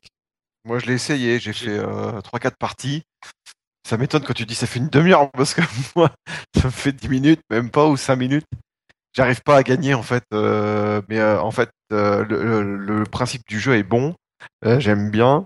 Mais du coup, quand on est dans les pages, dans les pages de paramétrage pour améliorer notre maladie, là, je trouve que c'est assez complexe, en fait. Tu as trois jauges en bas, tu as tr- les trois Ouais, voilà. Et il faut bien que tu observes tes jauges. Et moi, le conseil que je pourrais te donner, c'est de commencer vraiment à monter beaucoup l'infectiosité en faisant attention à ne pas euh, monter la létalité.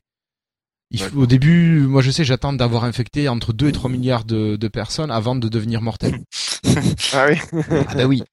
Et bon, le plus difficile, c'est de tuer euh, le Canada et la France. euh, Euh, non, le, et, le euh, Groenland. Oui, le Groenland aussi, oui, pardon. Avec qu'il est difficile à infecter. Oui, et puis, Ah euh, mais le Canada est chiant aussi parce que c'est à la fois froid et euh, Et civilisé. et ils ont des ouais, ils ont des sécurités sociales, trucs comme ça, ils sont chiants. Oui, oui, parce que si, vous infectez un pays, euh, un pays développé, il y aura plus de, euh, de moyens de lutte contre vous, donc ça sera plus difficile. C'est sûr, si vous attaquez avec le Mexique, le Brésil, l'Inde ou la Chine, c'est quand même vachement plus, euh, plus facile. Voilà. Moi, je sais, j'aime bien partir avec le Mexique, ça marche bien. mais, mais en fait, euh, je sais pas si c'est comme ça qu'a eu le, le mec a eu l'idée, mais il y a un jeu de société en fait qui est l'exact opposé où en fait tu luttes contre une maladie. Ouais, tout à fait. Donc euh, voilà, euh, et là c'est l'exact opposé quoi. Tu es la maladie. Et bon, c'est toujours drôle d'être le méchant de temps en temps quoi. Voilà, voilà, c'est pour ça. Non, non, c'est pas d'être un sociopathe, Serge, c'est juste, voilà, Pandémie. Pandémie est génial comme jeu, un peu difficile, je trouve. Un jeu en coop, bah ouais. Mais, oui, donc là, euh, pandémie c'est le nom du jeu en de société donc. hein. ouais, le jeu de plateau, ouais. Donc, à essayer parce qu'il est sympa. Ouais, Moi, je l'avais testé sur Android, je l'ai pas testé sur Windows euh, quand il est sorti. Je l'avais, j'avais joué à l'époque sur Android. Bon, une fois qu'on a fait, euh, une fois qu'on a fait euh, 10 parties et qu'on a tué tout le monde une, ou deux fois, bon, euh, ça, moment, ça lasse. Là, par exemple, je suis capable de m'y remettre, quoi. Mais euh, je trouve que c'est sympa parce que euh, au niveau des, des différentes mm, variétés de maladies que tu utilises, t'as pas les mêmes réactions. Euh, par exemple, là, je sais, moi, je suis avec euh, les champignons et au niveau de la contamination des autres pays, au début, c'est un petit peu galère parce que le champignon se déplace beaucoup moins facilement qu'une bactérie. Donc, euh, faut utiliser quelques coups euh, dans les compétences. et ça oblige un petit peu à, à regarder différemment le jeu. Mais on aurait pu aller espérer un peu plus de différenciation au niveau des maladies, euh, que les les caractéristiques, les les symptômes ne soient pas tout à fait les mêmes. Mais bon, voilà, moi je trouve que pour un jeu à 99 centimes, il est vraiment tip top. Ouais, tu, et tu l'as vraiment, enfin t'as pas appuyé dessus. Euh, moi j'insisterais un peu plus sur le fait que euh, sur la carte du monde, donc on voit euh, petit à petit euh, des points rouges pour euh, qui Oui, montrent l'infection du. Ouais. Les avions, les bateaux, yeux, ouais. On voit sous nos yeux les, les, le monde s'infecter. Et puis il y a aussi un prompteur en bas normalement, euh, je crois, qui, Oui, oui, oui, je te le qui donne confirme. des news. euh, Qui est en haut là, mais bon. Oui, euh, qui donne des news euh, sur notre virus, genre oh là là, il euh, il y a la moitié de, ça y est, il y a, il y a plus de, y a plus personne en, en Inde, ils sont tous morts. Mm. Euh, voilà. Genre, je sais pas, juste Bon, me bref, c'est un jeu sponsorisé par les industries mondiales pharmaceutiques. Non, Voilà. non, non, parce que quand tu regardes les news qui passent, c'est très décalé. euh. Alors soit c'est les traductions qui sont mal faites en français, soit c'est décalé. Non, c'est décalé. Je- Enfin, je- J'espère le aussi. pas d'être euh, triste. euh, ou, Non, euh, non, non, franchement, c'est un jeu de stratégie en fait. Moi, je le prends comme un jeu de stratégie et c'est voilà, il y a ce côté, euh, tiens, pour une fois, on incarne le méchant. voilà. voilà. C'est juste ça. Voilà, donc j'espère que je vous, enfin, qu'on vous aura donné envie euh, d'essayer ce petit jeu et de l'acheter. Dommage qu'il n'y ait pas de version d'essai. Ouais, 99 centimes. Bah ouais, mais c'est l'esprit. C'est euh, l'esprit de Windows Phone quand même. Sur Android, il y avait une version d'essai en plus euh, avec pub. euh, je sais pas si celle-là a des pubs du coup, Non, non, non. Euh, parce qu'à l'époque, euh, bah, bon, je- Android oblige avec le piratage, euh, il y avait euh, une version gratuite forcément, euh, avec publicité. Ok, ok. Euh, juste pour dire, euh, non, mais rien, non, non. Juste, euh, bah, je- en fait, je vais laisser la place à Patrick. Xbox Live ou pas? Non, il est pas Xbox Live. Hein. Ah, non. Euh, non, non, il n'est pas Xbox Live. Et donc, Et voilà. Patrick, tu nous parles de Je là, Pocketcast oui. Je vais vous parler d'une application beaucoup plus pacifique, beaucoup moins violente, euh, euh, qui, qui se préoccupe avant tout du bien de tous. Hein. non, je plaisante. En fait, c'est une application de podcast. Dis donc, Ça faisait longtemps qu'on n'a pas parlé de podcast. Et puis celle-ci est un petit peu particulière. Elle est assez, elle est surtout pour moi avant tout. Et elle a une, elle a un caractère un petit peu spécial qui je pense, n'a pas été forcément compris par tout le monde et qui ne sera pas apprécié par tout le monde justement. Donc en gros, on a une application de podcast, on va dire traditionnelle. Comme les autres, vous le savez, vous avez dans un premier temps une liste de vos podcasts que vous pouvez chercher, choisir, etc. D'une part. À partir de cette liste de podcasts, vous avez, vous avez l'habitude de créer ce qu'on appelle des playlists, c'est-à-dire des listes catégorisées où vous allez euh, classer vos différents podcasts dans différentes rubriques. Et en temps normal, euh, vous allez appuyer sur le premier qui va commencer à, l'écouter, il va passer au suivant, etc. Euh, sur, Pocket Cast, c'est un petit peu différent. C'est une philosophie un peu, un peu étrange. Et pour l'anecdote, je dois vous avouer que je me suis frité pas mal avec les développeurs à coup de mauvaises notes euh, sur App Store interposées, parce qu'au début, moi-même, j'ai pas compris, puisque euh, sur Pocket Cast, on ne peut pas lire les, ces fameuses listes euh, dans l'ordre dans lequel elles s'affichent, puisqu'au bout de la première, enfin au bout d'une lecture, ça stop net. Et puis bon, ben, moi, je m'étais un petit peu fâché, etc., etc. Et on m'a dit non, mais non, vous n'avez pas compris notre philosophie. Euh, vous devez appuyer sur Adopt to Next, etc. Alors, qu'est-ce que c'est que cet Adopt to Next? En fait, vous avez les, vos listes, vos playlists, en fait, ne sont pas des playlists. Ce sont en quelque sorte un premier niveau de classement. Moi, par exemple, j'ai une liste que j'appelle Tech, où j'ai tous les podcasts technologiques, et une deuxième liste que j'appelle Média, où je mets des listes de, des podcasts concernant du hors-sujet, où il y a des, des podcasts qui parlent de, de cinéma ou des choses comme ça. Et, et donc, euh, pour euh, générer une playlist, vous allez prendre un morceau, un épisode, vous allez maintenir le doigt enfoncé dessus, un menu contextuel euh, va s'afficher et une commande que vous allez choisir qui s'appelle Add Up to Next, qui signifie ajouter à la lecture suivante. Et vous allez faire ça à plusieurs reprises pour chaque épisode que vous voulez voir ajouté euh, à votre à votre à votre liste. Et là, ça va générer vraiment une liste de lecture qui va se matérialiser par une petite bandelette sur le bas que vous allez appuyer dessus. Donc ça va afficher une première fenêtre avec la lecture de l'épisode en cours. J'espère que je suis assez clair. Après, vous allez glisser vers la gauche et là, vous allez avoir la liste de ce que vous avez choisi d'ajouter à votre liste de lecture. Et là, c'est là la vraie en fait liste de lecture. Et là, bon, bah, je m'étais fâché un petit peu avec les développeurs et ils m'avaient dit, j'avais dit, mais comment est-ce que vous justifiez ce, cette manière de, faire? Il m'avait dit, bah, imaginons, il avait repris mon exemple, donc j'ai ma liste tech, que j'ai mis en adopt to next, c'est-à-dire euh, ajoute à la liste suivante, etc. Alors, admettons que je veuille, euh, je sais pas moi, euh, écouter ne serait-ce qu'un épisode de l'autre liste, et ils me disent comment vous faites? Ben, À ce moment-là, dans le cas d'un- podcast normal, vous devez quitter la playlist actuelle et passer à l'autre. Alors qu'avec notre philosophie à nous, on s'est dit que vous devez avoir, vous devez pouvoir avoir la possibilité, si vous le souhaitez, de pouvoir écouter un épisode d'une autre rubrique si vous le souhaitez, sans pour autant switcher d'une playlist à l'autre. Et comme on fait à ce moment-là, effectivement, vous allez sur l'autre liste, vous appuyez sur un épisode, et là, vous l'ajoutez en fait avec, à la liste de lecture en cours. Voilà, c'est un petit peu ça en fait. euh, autre chose que cette playlist, c'est en fait une lecture, une playlist en cours. Je sais pas si je me suis bien fait comprendre, mais c'est un peu Mhm. spécial comme euh, comme, comme Complètement. oui. philosophie. En fait, les, les, les- ces listes ne servent pas à écouter, mais servent en fait d'un- premier classement. Et à partir de ces premiers classements, vous allez choisir épisode après épisode et l'ajouter à une liste cette fois-ci qu'on pourrait appeler de lecture en cours. D'accord. Il Ouais. faut, faut avoir fait Saint-Cyr pour euh, utiliser. Ouais, c'est un peu compliqué quand même. C'est un peu compliqué au départ. Et- et, en pratique, c'est quand même euh, plus simple. Pardon? Ah bon En, prat- en pratique, je dis, c'est ça doit être plus simple. C'est à expliquer. C'est Alors, Moi, je dirais que pour moi, en pratique, c'est beaucoup plus simple. Puisqu'après, une fois que tu as appris Ah la bon Adopt to Next, c'est facile. Et puis au quotidien, moi, finalement, ça, ça m'est très utile justement. Parce que je prends un exemple, un podcast euh, où on a à peu près deux épisodes par an. hein. Les gars, si vous les écoutez, c'est plan B, par exemple. Euh, donc, je suis en train d'écouter des podcasts, Lifetime, machin, etc., tout plein de podcasts qui sortent chaque semaine. Puis hop, d'un coup, tu as plan B, qui est qui n'est pas dans ma rubrique tech, mais dans ma rubrique euh, média. Euh, là, je suis content, je l'ai tout de suite. Qu'est-ce que je fais? Ben, je, le- je prends l'épisode, hop, je le laisse enfoncer, adopt to next, et il s'ajoute à ma liste de lecture en cours. Sans pour autant, un, que je paie, que, que je sois obligé de switcher d'une playlist à l'autre, et surtout, plus important, sans que je perde pour autant la liste que j'avais déjà constituée.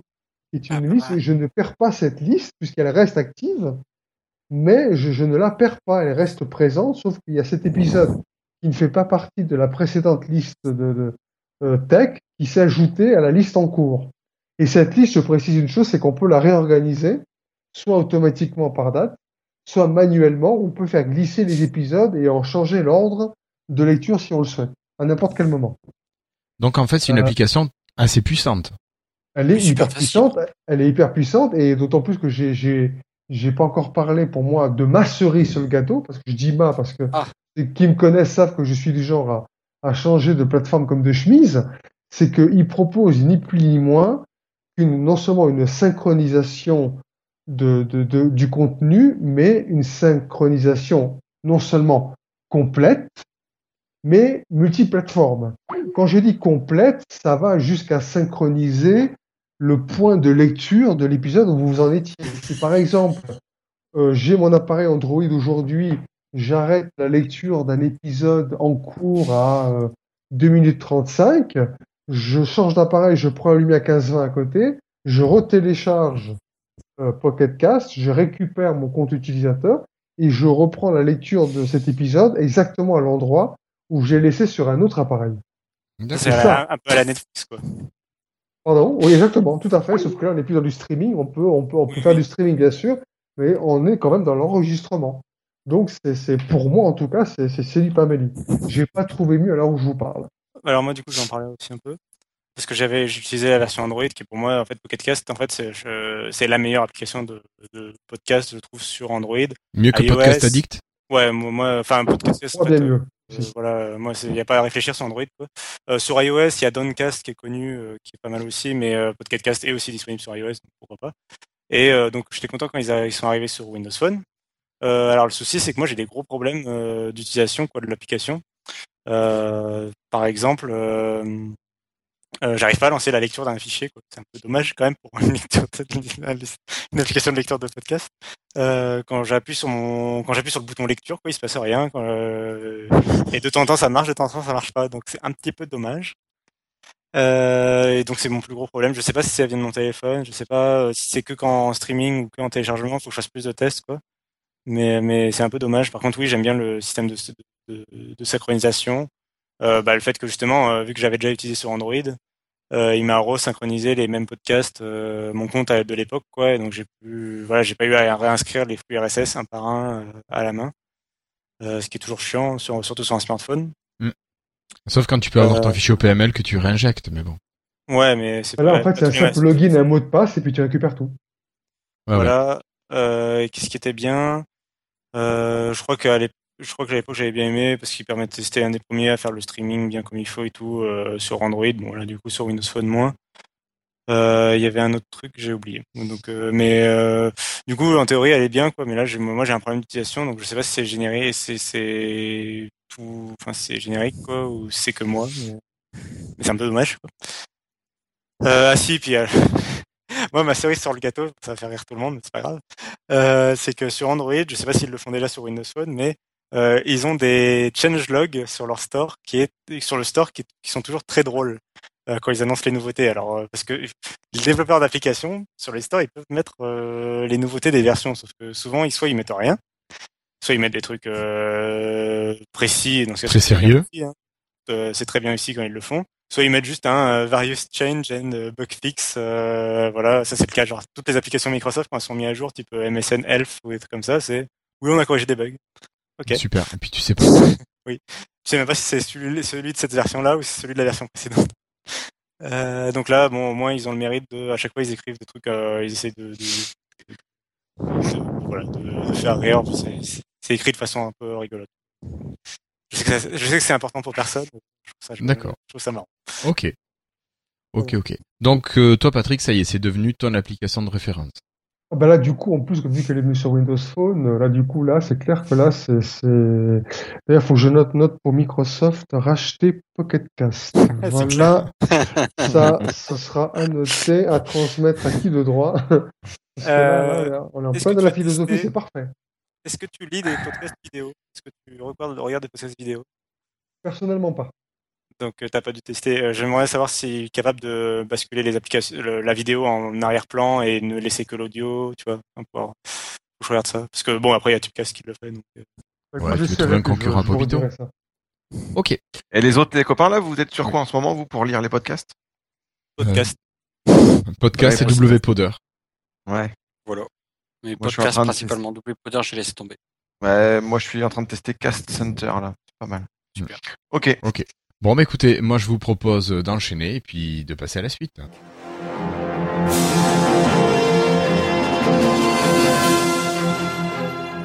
Alors, ce soir, ben, c'est le dernier moment pour tenter de gagner les t-shirts Vorland.js. Alors, euh, pour cette question numéro 5, un petit peu de mathématiques peut-être pour vous. si, tos, le dernier. Euh, alors, Non, cette non, j'ai des caleçons, moi, Vorland. T'as des caleçons.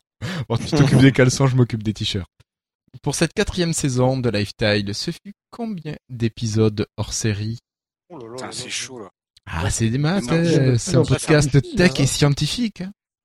Moi, j'hésiterais entre tu peux t'a- tu peux 7, t'estimer heureux parce que t'as eu la, la- la question la plus simple. 3, 4, Non, a- Serge, non, Franck. peut-être, je sais pas.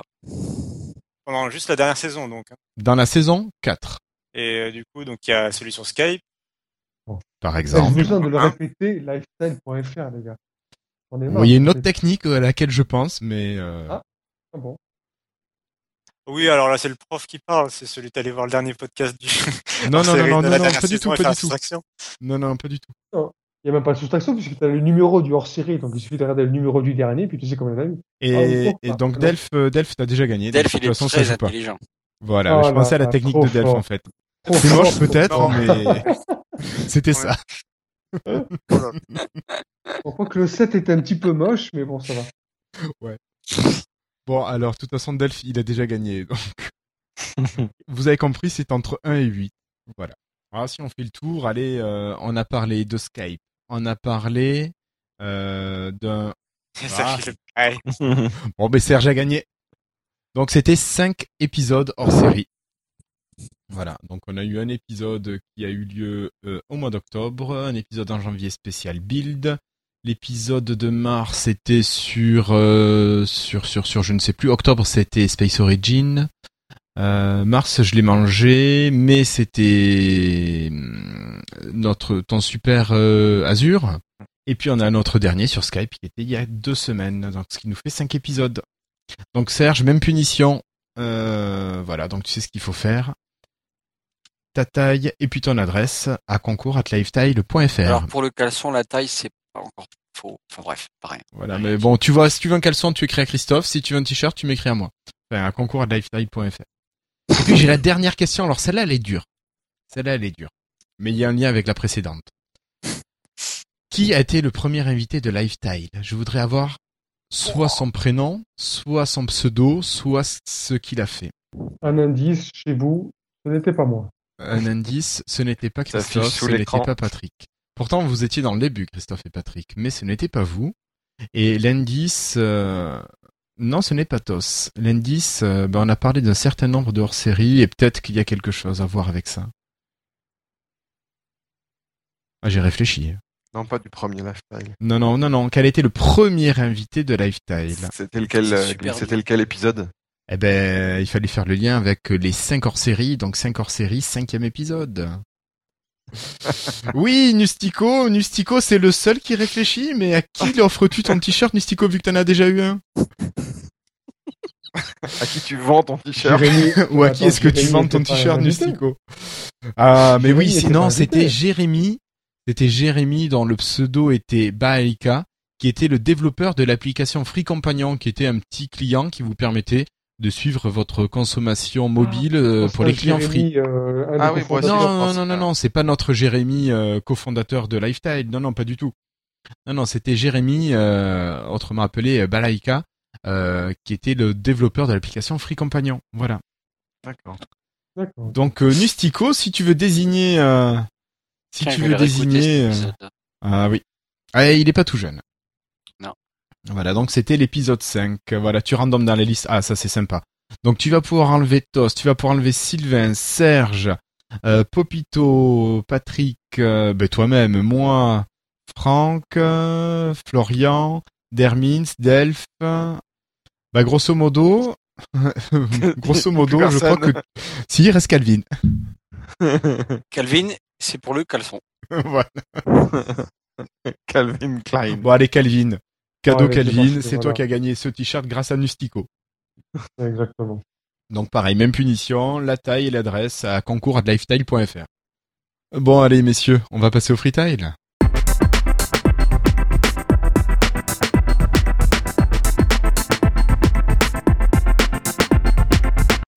Alors pour commencer sur freetile, moi je vais vous plomber l'ambiance et euh, je voulais vous Oh, parler. Ah si si si si si. Et je voulais vous parler de deux choses que j'ai liées. Euh, C'était le film Fury et une visite à Oradour-sur-Glane. Euh, voilà. Donc euh, au mois d'octobre dernier, j'ai eu, euh, enfin eu la chance, oui, oui, de visiter le site d'Oradour-sur-Glane et de faire euh, toute la visite du, du mémorial qui est juste avant. Et c'est un lieu qui te laisse pas indifférent hein, quand on sait ce qui s'est passé avec l'extermination de toute la population du village. C'est un village qui a été laissé dans l'état en fait où, où il a été abandonné par par les Allemands. Donc les gens l'ont laissé dans le même état. Il est conservé dans cet état-là. Et euh, on peut le visiter. On voit les traces d'impact de balles sur les murs. On voit les euh, le mobilier qui est resté, celui qui est pas dégradé, les, outils que les gens pouvaient utiliser, tout est resté. Euh, certaines choses sont brûlées. On voit le métal qui s'est replié sur lui-même à cause de la, chaleur des flammes. Et donc c'est- vraiment quelque chose qui, remue, euh, qui prend aux tripes, qui laisse pas indifférent. Et puis ce jour-là, donc euh, c'était peu après la sortie du film Fury avec ma femme, on a juste eu la mauvaise idée d'aller voir ce film dans la foulée, qui est un film qui est plutôt bien fait, même si je suis pas un, fan de l'acteur principal qui est Brad Pitt, si je dis pas de bêtises, et un film qui prend bien aux tripes et qui raconte euh, l'aventure d'une équipe de soldats qui pilotent un escadron de chars. Et on les suit à travers leurs combats et leurs rencontres jusqu'aux événements qui rendent le film intéressant. Et euh, vraiment, euh, une journée, c'était une journée à perdre foi en l'humanité quand on regarde tout ça entre la visite et le reste. Mais, mais voilà, je vous conseille et la visite et le film, et peut-être pas en même temps. Voilà, de quoi respirer un petit peu entre les deux. Voilà. Donc, euh, Florian, euh, je te laisse la parole avec un sujet un petit peu plus léger. Je vais vous parler de Stone Earth. Hein, alors je pense que personne ne connaîtra. C'est c'est marrant parce que j'ai l'impression de m'entendre. Y a pas un pas bruit, grave. non? Non, non, nous on t'entend bien. va. Ok, bon, bah, parfait. Nous aussi, on a Euh, l'impression de t'entendre.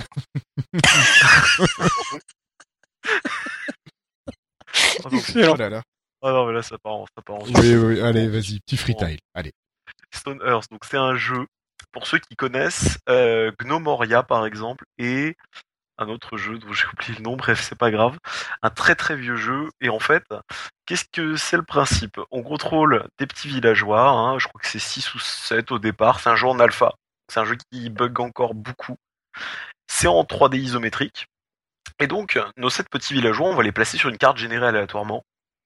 Et on va dire voilà, je vais m'installer ici, et donc on va construire des maisons, on va couper du bois, on va Vas-y, vas-y, continue, continue. Je, je vais y arriver. On, on- va construire des petites maisons, des choses comme ça. Et puis, en fait, quand tu atteins un certain score, c'est-à-dire que de temps en temps, un- tous les jours, tu as un check, entre guillemets, de, de tes progressions.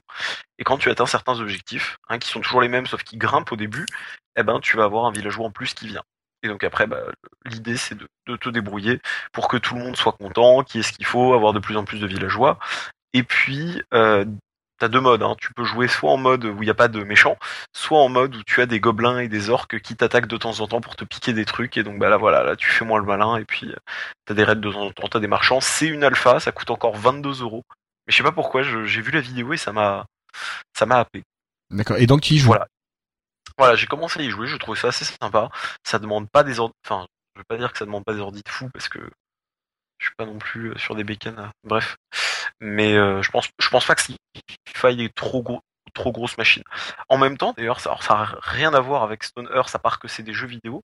Pour ceux qui sont amateurs de jeux indépendants, allez voir le Humble Bundle qui est actuellement, c'est les soldes de Steam aussi, les soldes d'été, et allez voir le Humble Bundle qui est proposé actuellement. Vous avez alors je, je me rappelle plus de ce qu'il y a par défaut, mais si vous payez suffisamment, vous avez Limo, vous avez Meat Boy, vous avez Dust Force, vous avez Dungeon Defender, vous avez aussi, alors vous avez les BO avec ça, hein, mais vous avez aussi World of Goo. Et il y a un ou deux autres jeux que j'ai zappé, mais c'est des jeux super cool. Ah bah voilà, j'ai Delph qui m'aide en partie, qui en remet quelques-uns. Mais voilà, c'est super cool. Hein. Moi, j'ai payé ça du coup. Euh, Humble Bundle, vous donnez ce que vous voulez. J'ai mis Risk of Rain que j'avais déjà, qui est très très très très bon, très dur mais très bon. Ah, tu vas pouvoir faire ga- gagner des clés Steam. euh, non, le problème c'est que ça marche pas ça, parce que il te, comment dire, le, enfin le truc c'est soit des RM free, soit soit clé Steam. Mais la clé Steam, je pense pas que tu puisses la. Enfin, je sais pas. Je... Si, si, si, si, tu peux les donner, je pense. Ouais, ouais, ouais. Voilà, Ok. voilà. Je... Bref. Ok. Donc, euh, tu t'éclates bien avec tout ça. Euh, on continue avec euh, Monsieur Cassim. Merci, euh, Florian. Euh, oui, bah alors, je, ouais, je- disons qu'on on est un peu euh, pas très euh, enthousiaste ce soir euh, pour les la- pour les freetiles. Ça dépend. euh, Vous oui, c'est un coup de gueule contre euh, jeuxvideo.com. Bon alors déjà, bon jeuxvideo.com, euh, il y a deux parties. Il y a la partie rédactionnelle. Bon, ça je vais pas en parler trop ce soir, mais euh, grosso modo maintenant il y a des news qui sont écrites carrément par les fabricants eux-mêmes ou par les éditeurs. Bon, passons sur ça. Mais de- sinon sur la partie communauté, euh, qui est la communauté jeuxvideo.com, c'est très connu. c'est- C'est une blague en France. Et donc le site, est, enfin le jeuxvideo.com, je ne sais plus combien, quand on remonte ce site, il, il est vieux quoi. c'était français. l'étagivt.com. Ouais, avant c'était voilà, c'est un des vieux jeux. Voilà, on s'y connectait trois secondes quand on n'avait pas encore des forfaits illimités pour euh, pour télécharger une solution d'un jeu ou un truc comme ça. C'est clair. Euh, donc euh, voilà, donc c'est un vieux site et euh, ils ont toujours pas réglé leur communauté qui est euh, assez misérable.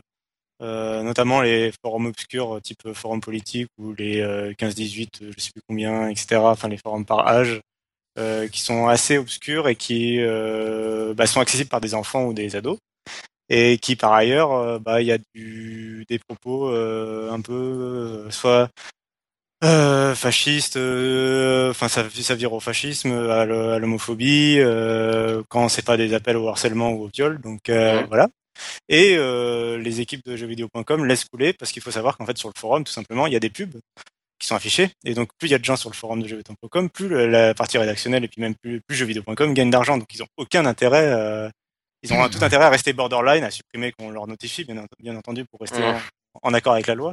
Mais euh, à, ne, à laisser une modération qui est en fait la modération de jeuxvideo.com c'est des euh, membres du forum de, de jeuxvideo.com qui sont auto-élus par le, chaque forum il n'y a pas de professionnel qui s'occupe de la modération et donc euh, même il y a des donc aujourd'hui par exemple euh, il y a la personne sur Twitter euh, Marlar qui est assez connue c'est une féministe assez connue sur Twitter dans le milieu français du jeu vidéo euh, pour euh, voilà, elle dit clairement, euh, enfin, elle énonce clairement des problèmes avec le sexisme dans le jeu vidéo. Et bah du coup, elle se prend euh, du harcèlement de la part de jeuxvideo.com, euh, de, de, de la part des forums, euh, des forumers de jeuxvideo.com. Et euh, il y a carrément un, un modérateur aujourd'hui qui a, qui lui a répondu euh, que oui, euh, euh, si euh, on laisse, si on bloque tout, les gens vont se déplacer dans sur d'autres forums, type François de Souche, et donc euh, on fait rien pour bouger. Donc il a honnêtement, enfin voilà, dit, dit ça. Bon, depuis il a supprimé son tweet. Il y en a un autre qui le, qui l'a harcelé. Bon, elle a mis des screens, voilà. Donc il y a un moment, enfin, ça fait longtemps que c'est une blague et je trouve que c'est pas correct. Bon, je sais qu'on n'est pas, il y, a- pas des foules, des millions de gens qui nous écoutent, donc je pense bien que ce coup de gueule servira pas forcément, euh, renversera pas jeuxvideo.com. Mais euh, mais je pense que voilà, il y a d'autres sites qui, qui parlent de jeux vidéo en France. Il y a Gamecult, il y a le podcast euh, ZQSD, euh, il y a JV le mag en magazine papier, il y a Canard PC évidemment. Euh, qui parlent aussi de jeux vidéo. Jeuxvideo.com, c'est pas les seuls, donc euh, on peut utiliser d'autres sources qui euh, font pas la, la, la promotion de, de pensées un peu euh, Yes. malfaisantes, de ce Ouais. style. Mm. Donc voilà. Évitez Gameblog aussi, hein. juste comme ça. Parce que c'est le même genre de propos sales dans les, dans les tests, et de la part même des fois des rédacteurs. D'accord. Ben, on, on va fâcher du monde ce soir, mais bon, tant pis. Ah non, mais c'est mais c'est clairement il y a des appels effectivement. Enfin c'est ce qu'elle disait, hein, Marlar. euh, Il y a des il y a des c'est vraiment ça. C'est-à-dire qu'il y a un, un topic qui se crée. Elle se mange du harcèlement. Elle va voir. Elle dénonce le topic. Le topic disparaît et les screens, bah, ils- enfin les tweets disparaissent derrière. Quoi. C'est c'est n'importe quoi. Puis les enfin je, je- sans rentrer dans le débat, je pense que vous avez forcément entendu parler du fait que le prochain FIFA il y aura les équipes féminines. Vous avez vu le tollé que ça a déclenché. Non. Même j'en mettait plus, pas des des trucs gens. de corruption plutôt dans le prochain FIFA? Non. Non, Bon, non, je crois euh, que c'est. ça serait mieux. Ça, ça serait mieux. En fait, euh, il y a eu des, des joueurs, bah, des hommes, hein, comme d'hab, qui ont dit oui, voilà, mais moi j'en ai rien à foutre, je veux pas jouer des femmes, les femmes ça va dans la mec. ou des trucs comme ça. C'est un jeu de mec, je veux pas que les femmes elles viennent euh, toucher mon jeu, alors que en soi ils sont pas obligés de jouer des femmes. Et puis t'as même des abrutis qui ont dit concrètement, oui, mais voilà, il faut faire deux jeux séparés, comme ça ça fait plus de fric. Non, enfin, à un moment faut arrêter le délire. C'est pareil pour un, il y, a eu- il y a eu un connard, ça, je crois que c'est aussi Marlar qui l'avait balancé, parce qu'il balance beaucoup de trucs assez intéressants. Il y a eu un espèce de connard qui a écrit une lettre, enfin un mail, pardon, à- qui a fait Dragon Age, qui a fait plein de jeux assez Bi- BioWare. Steam, tu vois peut-être. Merci BioWare. Euh, et qui dit euh, oui voilà, euh, dans tel jeu c'est vraiment dégueulasse. Euh, sachez que je vous ai toujours supporté, que j'ai acheté tous vos jeux parce que c'était de la bombe et tout. Mais là franchement je peux plus supporter ce que vous faites. Euh, Et puis euh, c'est quoi vos délires de faire des romances hétéros qui sont dégueulasses avec des persos moches? Enfin bref, en gros c'est c'est n'importe quoi. C'est c'est de la merde, c'est du sexisme, c'est c'est de LGBT phobie, de la transphobie, enfin des trucs euh, magnifiques. Voilà. Bon après, bien sûr, euh, évidemment, il y en a, ils vont dire c'est de l'humour, c'est du troll, mais il y a un moment, euh, enfin, ouais, bon, Non, il y a un moment ça dépasse pas- le troll, hein, faut arrêter. Euh, déjà, alors, faut savoir que, le- enfin, on va pas épiloguer là-dessus, mais il faut savoir que l'expression, euh, la liberté d'expression est régie par la loi en France, pas aux États-Unis, mais en France. Donc, euh, on n'a pas le droit de dire ce qu'on veut, malgré ce que certains pensent. Et donc, euh, notamment l'appel au harcèlement, tout ça, c'est régi par la loi. Et qu'est-ce que je voulais dire d'autre euh, euh, Et le fait que, voilà, moi, ce qui me gêne aussi, c'est le fait qu'il y a des jeunes. Euh, je, c'est pas, c'est pas comme si on pouvait interdire ce genre de propos. Il y aura toujours ce genre de propos, il y aura toujours des sites qui en parleront. Mais euh, on peut éviter que ce soit sur le forum de jeuxvideo.com, quoi. Je sais pas, jeuxvideo.com, c'est pas forcément euh, c'est le forum de jeux vidéo. Oui, oui, oui. Donc, sur euh, voilà, jeuxvideo.com, tu parles de jeux vidéo. Ouais. Il y aura des sites euh, qui parleront de ça euh, entre eux, mais euh, au moins les, par exemple, les ados ou les enfants ils auront peut-être moins accès. Là, c'est vraiment à la revue. Enfin, coup, voilà, je trouve ça un peu gênant. Euh, Je suis peut-être ré- réac, je sais pas. Non, non, mais enfin avec Gamergate, avec toutes ces merdes, enfin c'est c'est c'est génial. Le bref, on va pas forcément parce qu'on pourrait en parler pendant des heures tellement C'est c'est un débat, mais tellement c'est Mm. c'est- c'est c'est nauséeux, c'est marasme. Merci Cassim. Bon, ben on va continuer euh, dans, euh, dans le coup de gueule avec David. Moi, j'enchaîne avec euh, le, le- le- la, la fonction sauvegarde dans le cloud de, de notre téléphone qui commence à m'agacer sérieusement parce que un coup ça marche, un coup ça marche pas. Un coup tu trouves un tuto qui marche, euh, un, mois après le tuto il marche pas. Et puis euh, voilà, ça m'énerve. Donc euh, voilà, Euh, faut vider le cache de internet, faut annuler les sauvegardes SMS, faut. Des fois c'est même une appli qui fait bugger. J'avais l'impression que mon appli de podcast elle faisait bugger. C'est vraiment pas, je sais pas vous au, ni- au niveau pourcentage de réussite de cette sauvegarde là comment ça marche, mais moi euh, depuis deux, deux, trois mois là ça, à, enfin à chaque fois c'est le c'est le téléphone qui me rappelle vous avez pas fait de sauvegarde depuis un mois. Ouais, ouais, ouais. Alors, Alors qu'avant j'étais tranquille, euh, ça le faisait tout le temps, tout le temps, tout le temps, et que là depuis ouais depuis trois mois peut-être bien, ça doit faire trois fois qu'il me le rappelle. Mais à chaque fois il y a un truc qui bug. Alors euh, je sais pas d'où ça vient. Vous arrivez vous, elle passe bien à chaque fois? Euh, non, dernièrement, elle passe pas bien. Ah ouais, bah c'est bizarre ça. Ils sont en train de, euh, je sais pas, je sais pas ce qu'ils sont en train de faire. ouais. D'une époque, ça me la faisait très bien toutes les toutes les semaines. Et là, non, ça fait un moment que que ça passe pas. Alors souvent, faut enlever la, le, ça fait peur d'ailleurs, faut enlever les anciennes sauvegardes euh, pour re-sauvegarder dessus. Donc du coup, tu sais plus rien. Alors des fois, il y a aussi un problème aussi, c'est qu'il te dit qu'il y a un échec, mais enfin, il a quand même sauvegardé 99%. Donc tu le vois sur ton OneDrive en fait la sauvegarde, alors que tu la vois pas sur ton téléphone. Enfin, c'est un peu, c'est un peu bizarre. Mm. Ouais. Bon. Voilà. Ok, Ouais, bon, on va demander à MS de nous faire quelque chose de mieux pour euh, Windows 10 pour mobile. Enfin, Windows 10 mobile. Ouais.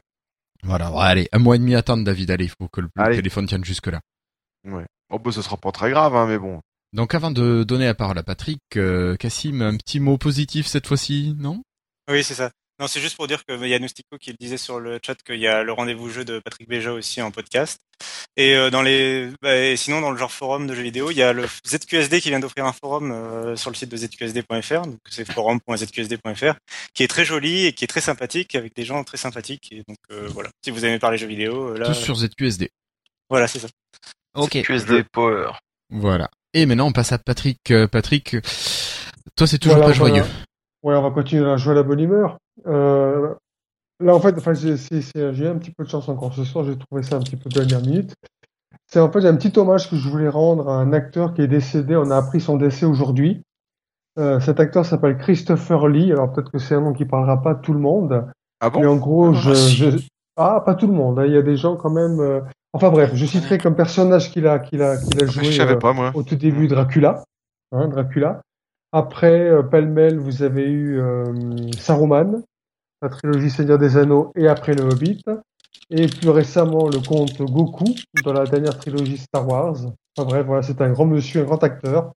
Et il nous a quittés. euh, Enfin, on a appris son décès aujourd'hui, voilà. Dimanche. Donc, euh, à bientôt Dracula. D'accord. Ah oui, dis donc, je savais pas. Mhm. Je l'ai appris aujourd'hui aussi, tu vois, donc euh, Ouais, mais j'en ai entendu parler ce matin aussi. Apparemment, il est mort dimanche, ouais. Bon, messieurs, passage à la conclusion.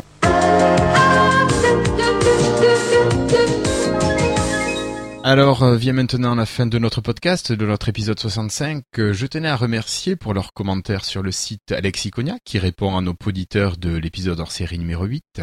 Merci à Dotprod, qui avait besoin d'une utilisation, d'une utilisation spécifique. Merci à Étienne, qui n'est malheureusement pas présent ce soir. Merci à Zoro. Euh, mais il faut que tu laisses une chance au fichier son, que tu écoutes un petit peu plus, tu verras, la qualité s'améliore. Et merci à notre ami Sébastien de New York qui a persévéré malgré le son et trouvé le son moins mauvais après, qui a pris du plaisir à cet épisode hors série numéro 8. Si vous voulez nous laisser un mot, préférez le billet de l'épisode sur le site, c'est le mieux. Si vous voulez nous laisser des étoiles, il ne vous reste plus qu'iTunes, mais on les accepte quand même avec plaisir. David, un petit mot pour le bon coin? Une réclamation? Oh bah ouais, si elle pouvait revenir, ça serait bien. voilà, donc euh, n'oubliez Enfin, pas de venir. laisser un message, d'aller solliciter ces messieurs du Bon Coin pour qu'ils nous permettent d'avoir une application officielle ou non. Ah bah il y en a une non officielle qui peut être officielle facilement. hein, mais Oui, oui, oui. Pas, apparemment. Il y en avait une. Il y en avait une.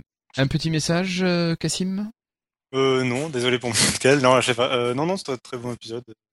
Voilà. Euh, peut-être la prochaine fois. Euh, Je sais pas si on, si on le fera du tout, mais là, il y a quelqu'un qui suggérait euh, de parler jeux vidéo la prochaine fois, parce que c'est vrai qu'il y a l'E3 qui approche, donc ça pourrait être intéressant. Verra. Ça va être chargé la fin d'année. Ouais, là, à la fin. On va voir entre tout, on va voir ce qui est faisable. Euh, David, un petit mot? Ah, déjà dit. Déjà dit. Christophe, Ben, bonne soirée. bonne soirée. Merci Christophe. À bientôt. Moi je vous remercie. Non, le Florian, petit mot, c'est. euh, bah, Ah, mais t'as vraiment un petit mot? euh, Ouais, ouais, ouais. non. Euh, c'est le 2 juillet, monsieur, euh, avec deux madames de chez Bing et Cortana. Donc, le rendez-vous est pris. euh, on a enfin pu avoir une date. T'as réussi à voir voilà. Cortana? Le 2 Oui. juillet à La vraie 21h. Cortana? Lifestyle sera un spécial Cortana. La vraie que pour toi, David. Ah ouais. Voilà. Merci Christophe. Euh, Florian, un petit mot? Moi, je dis bonsoir à tous, et puis bah, c'était un bon épisode, et c'était cool d'être là. Ok. Bon, rien à rajouter à tout ça, tout a été dit. Ok. Parfait. Eh ben, merci à toutes et à tous pour votre participation et on vous donne rendez-vous normalement dans deux semaines pour un épisode peut-être ordinaire ou pas. Allez, au revoir tout le monde, merci. Bonne soirée à tous. Bonne soirée. Ciao. Ciao.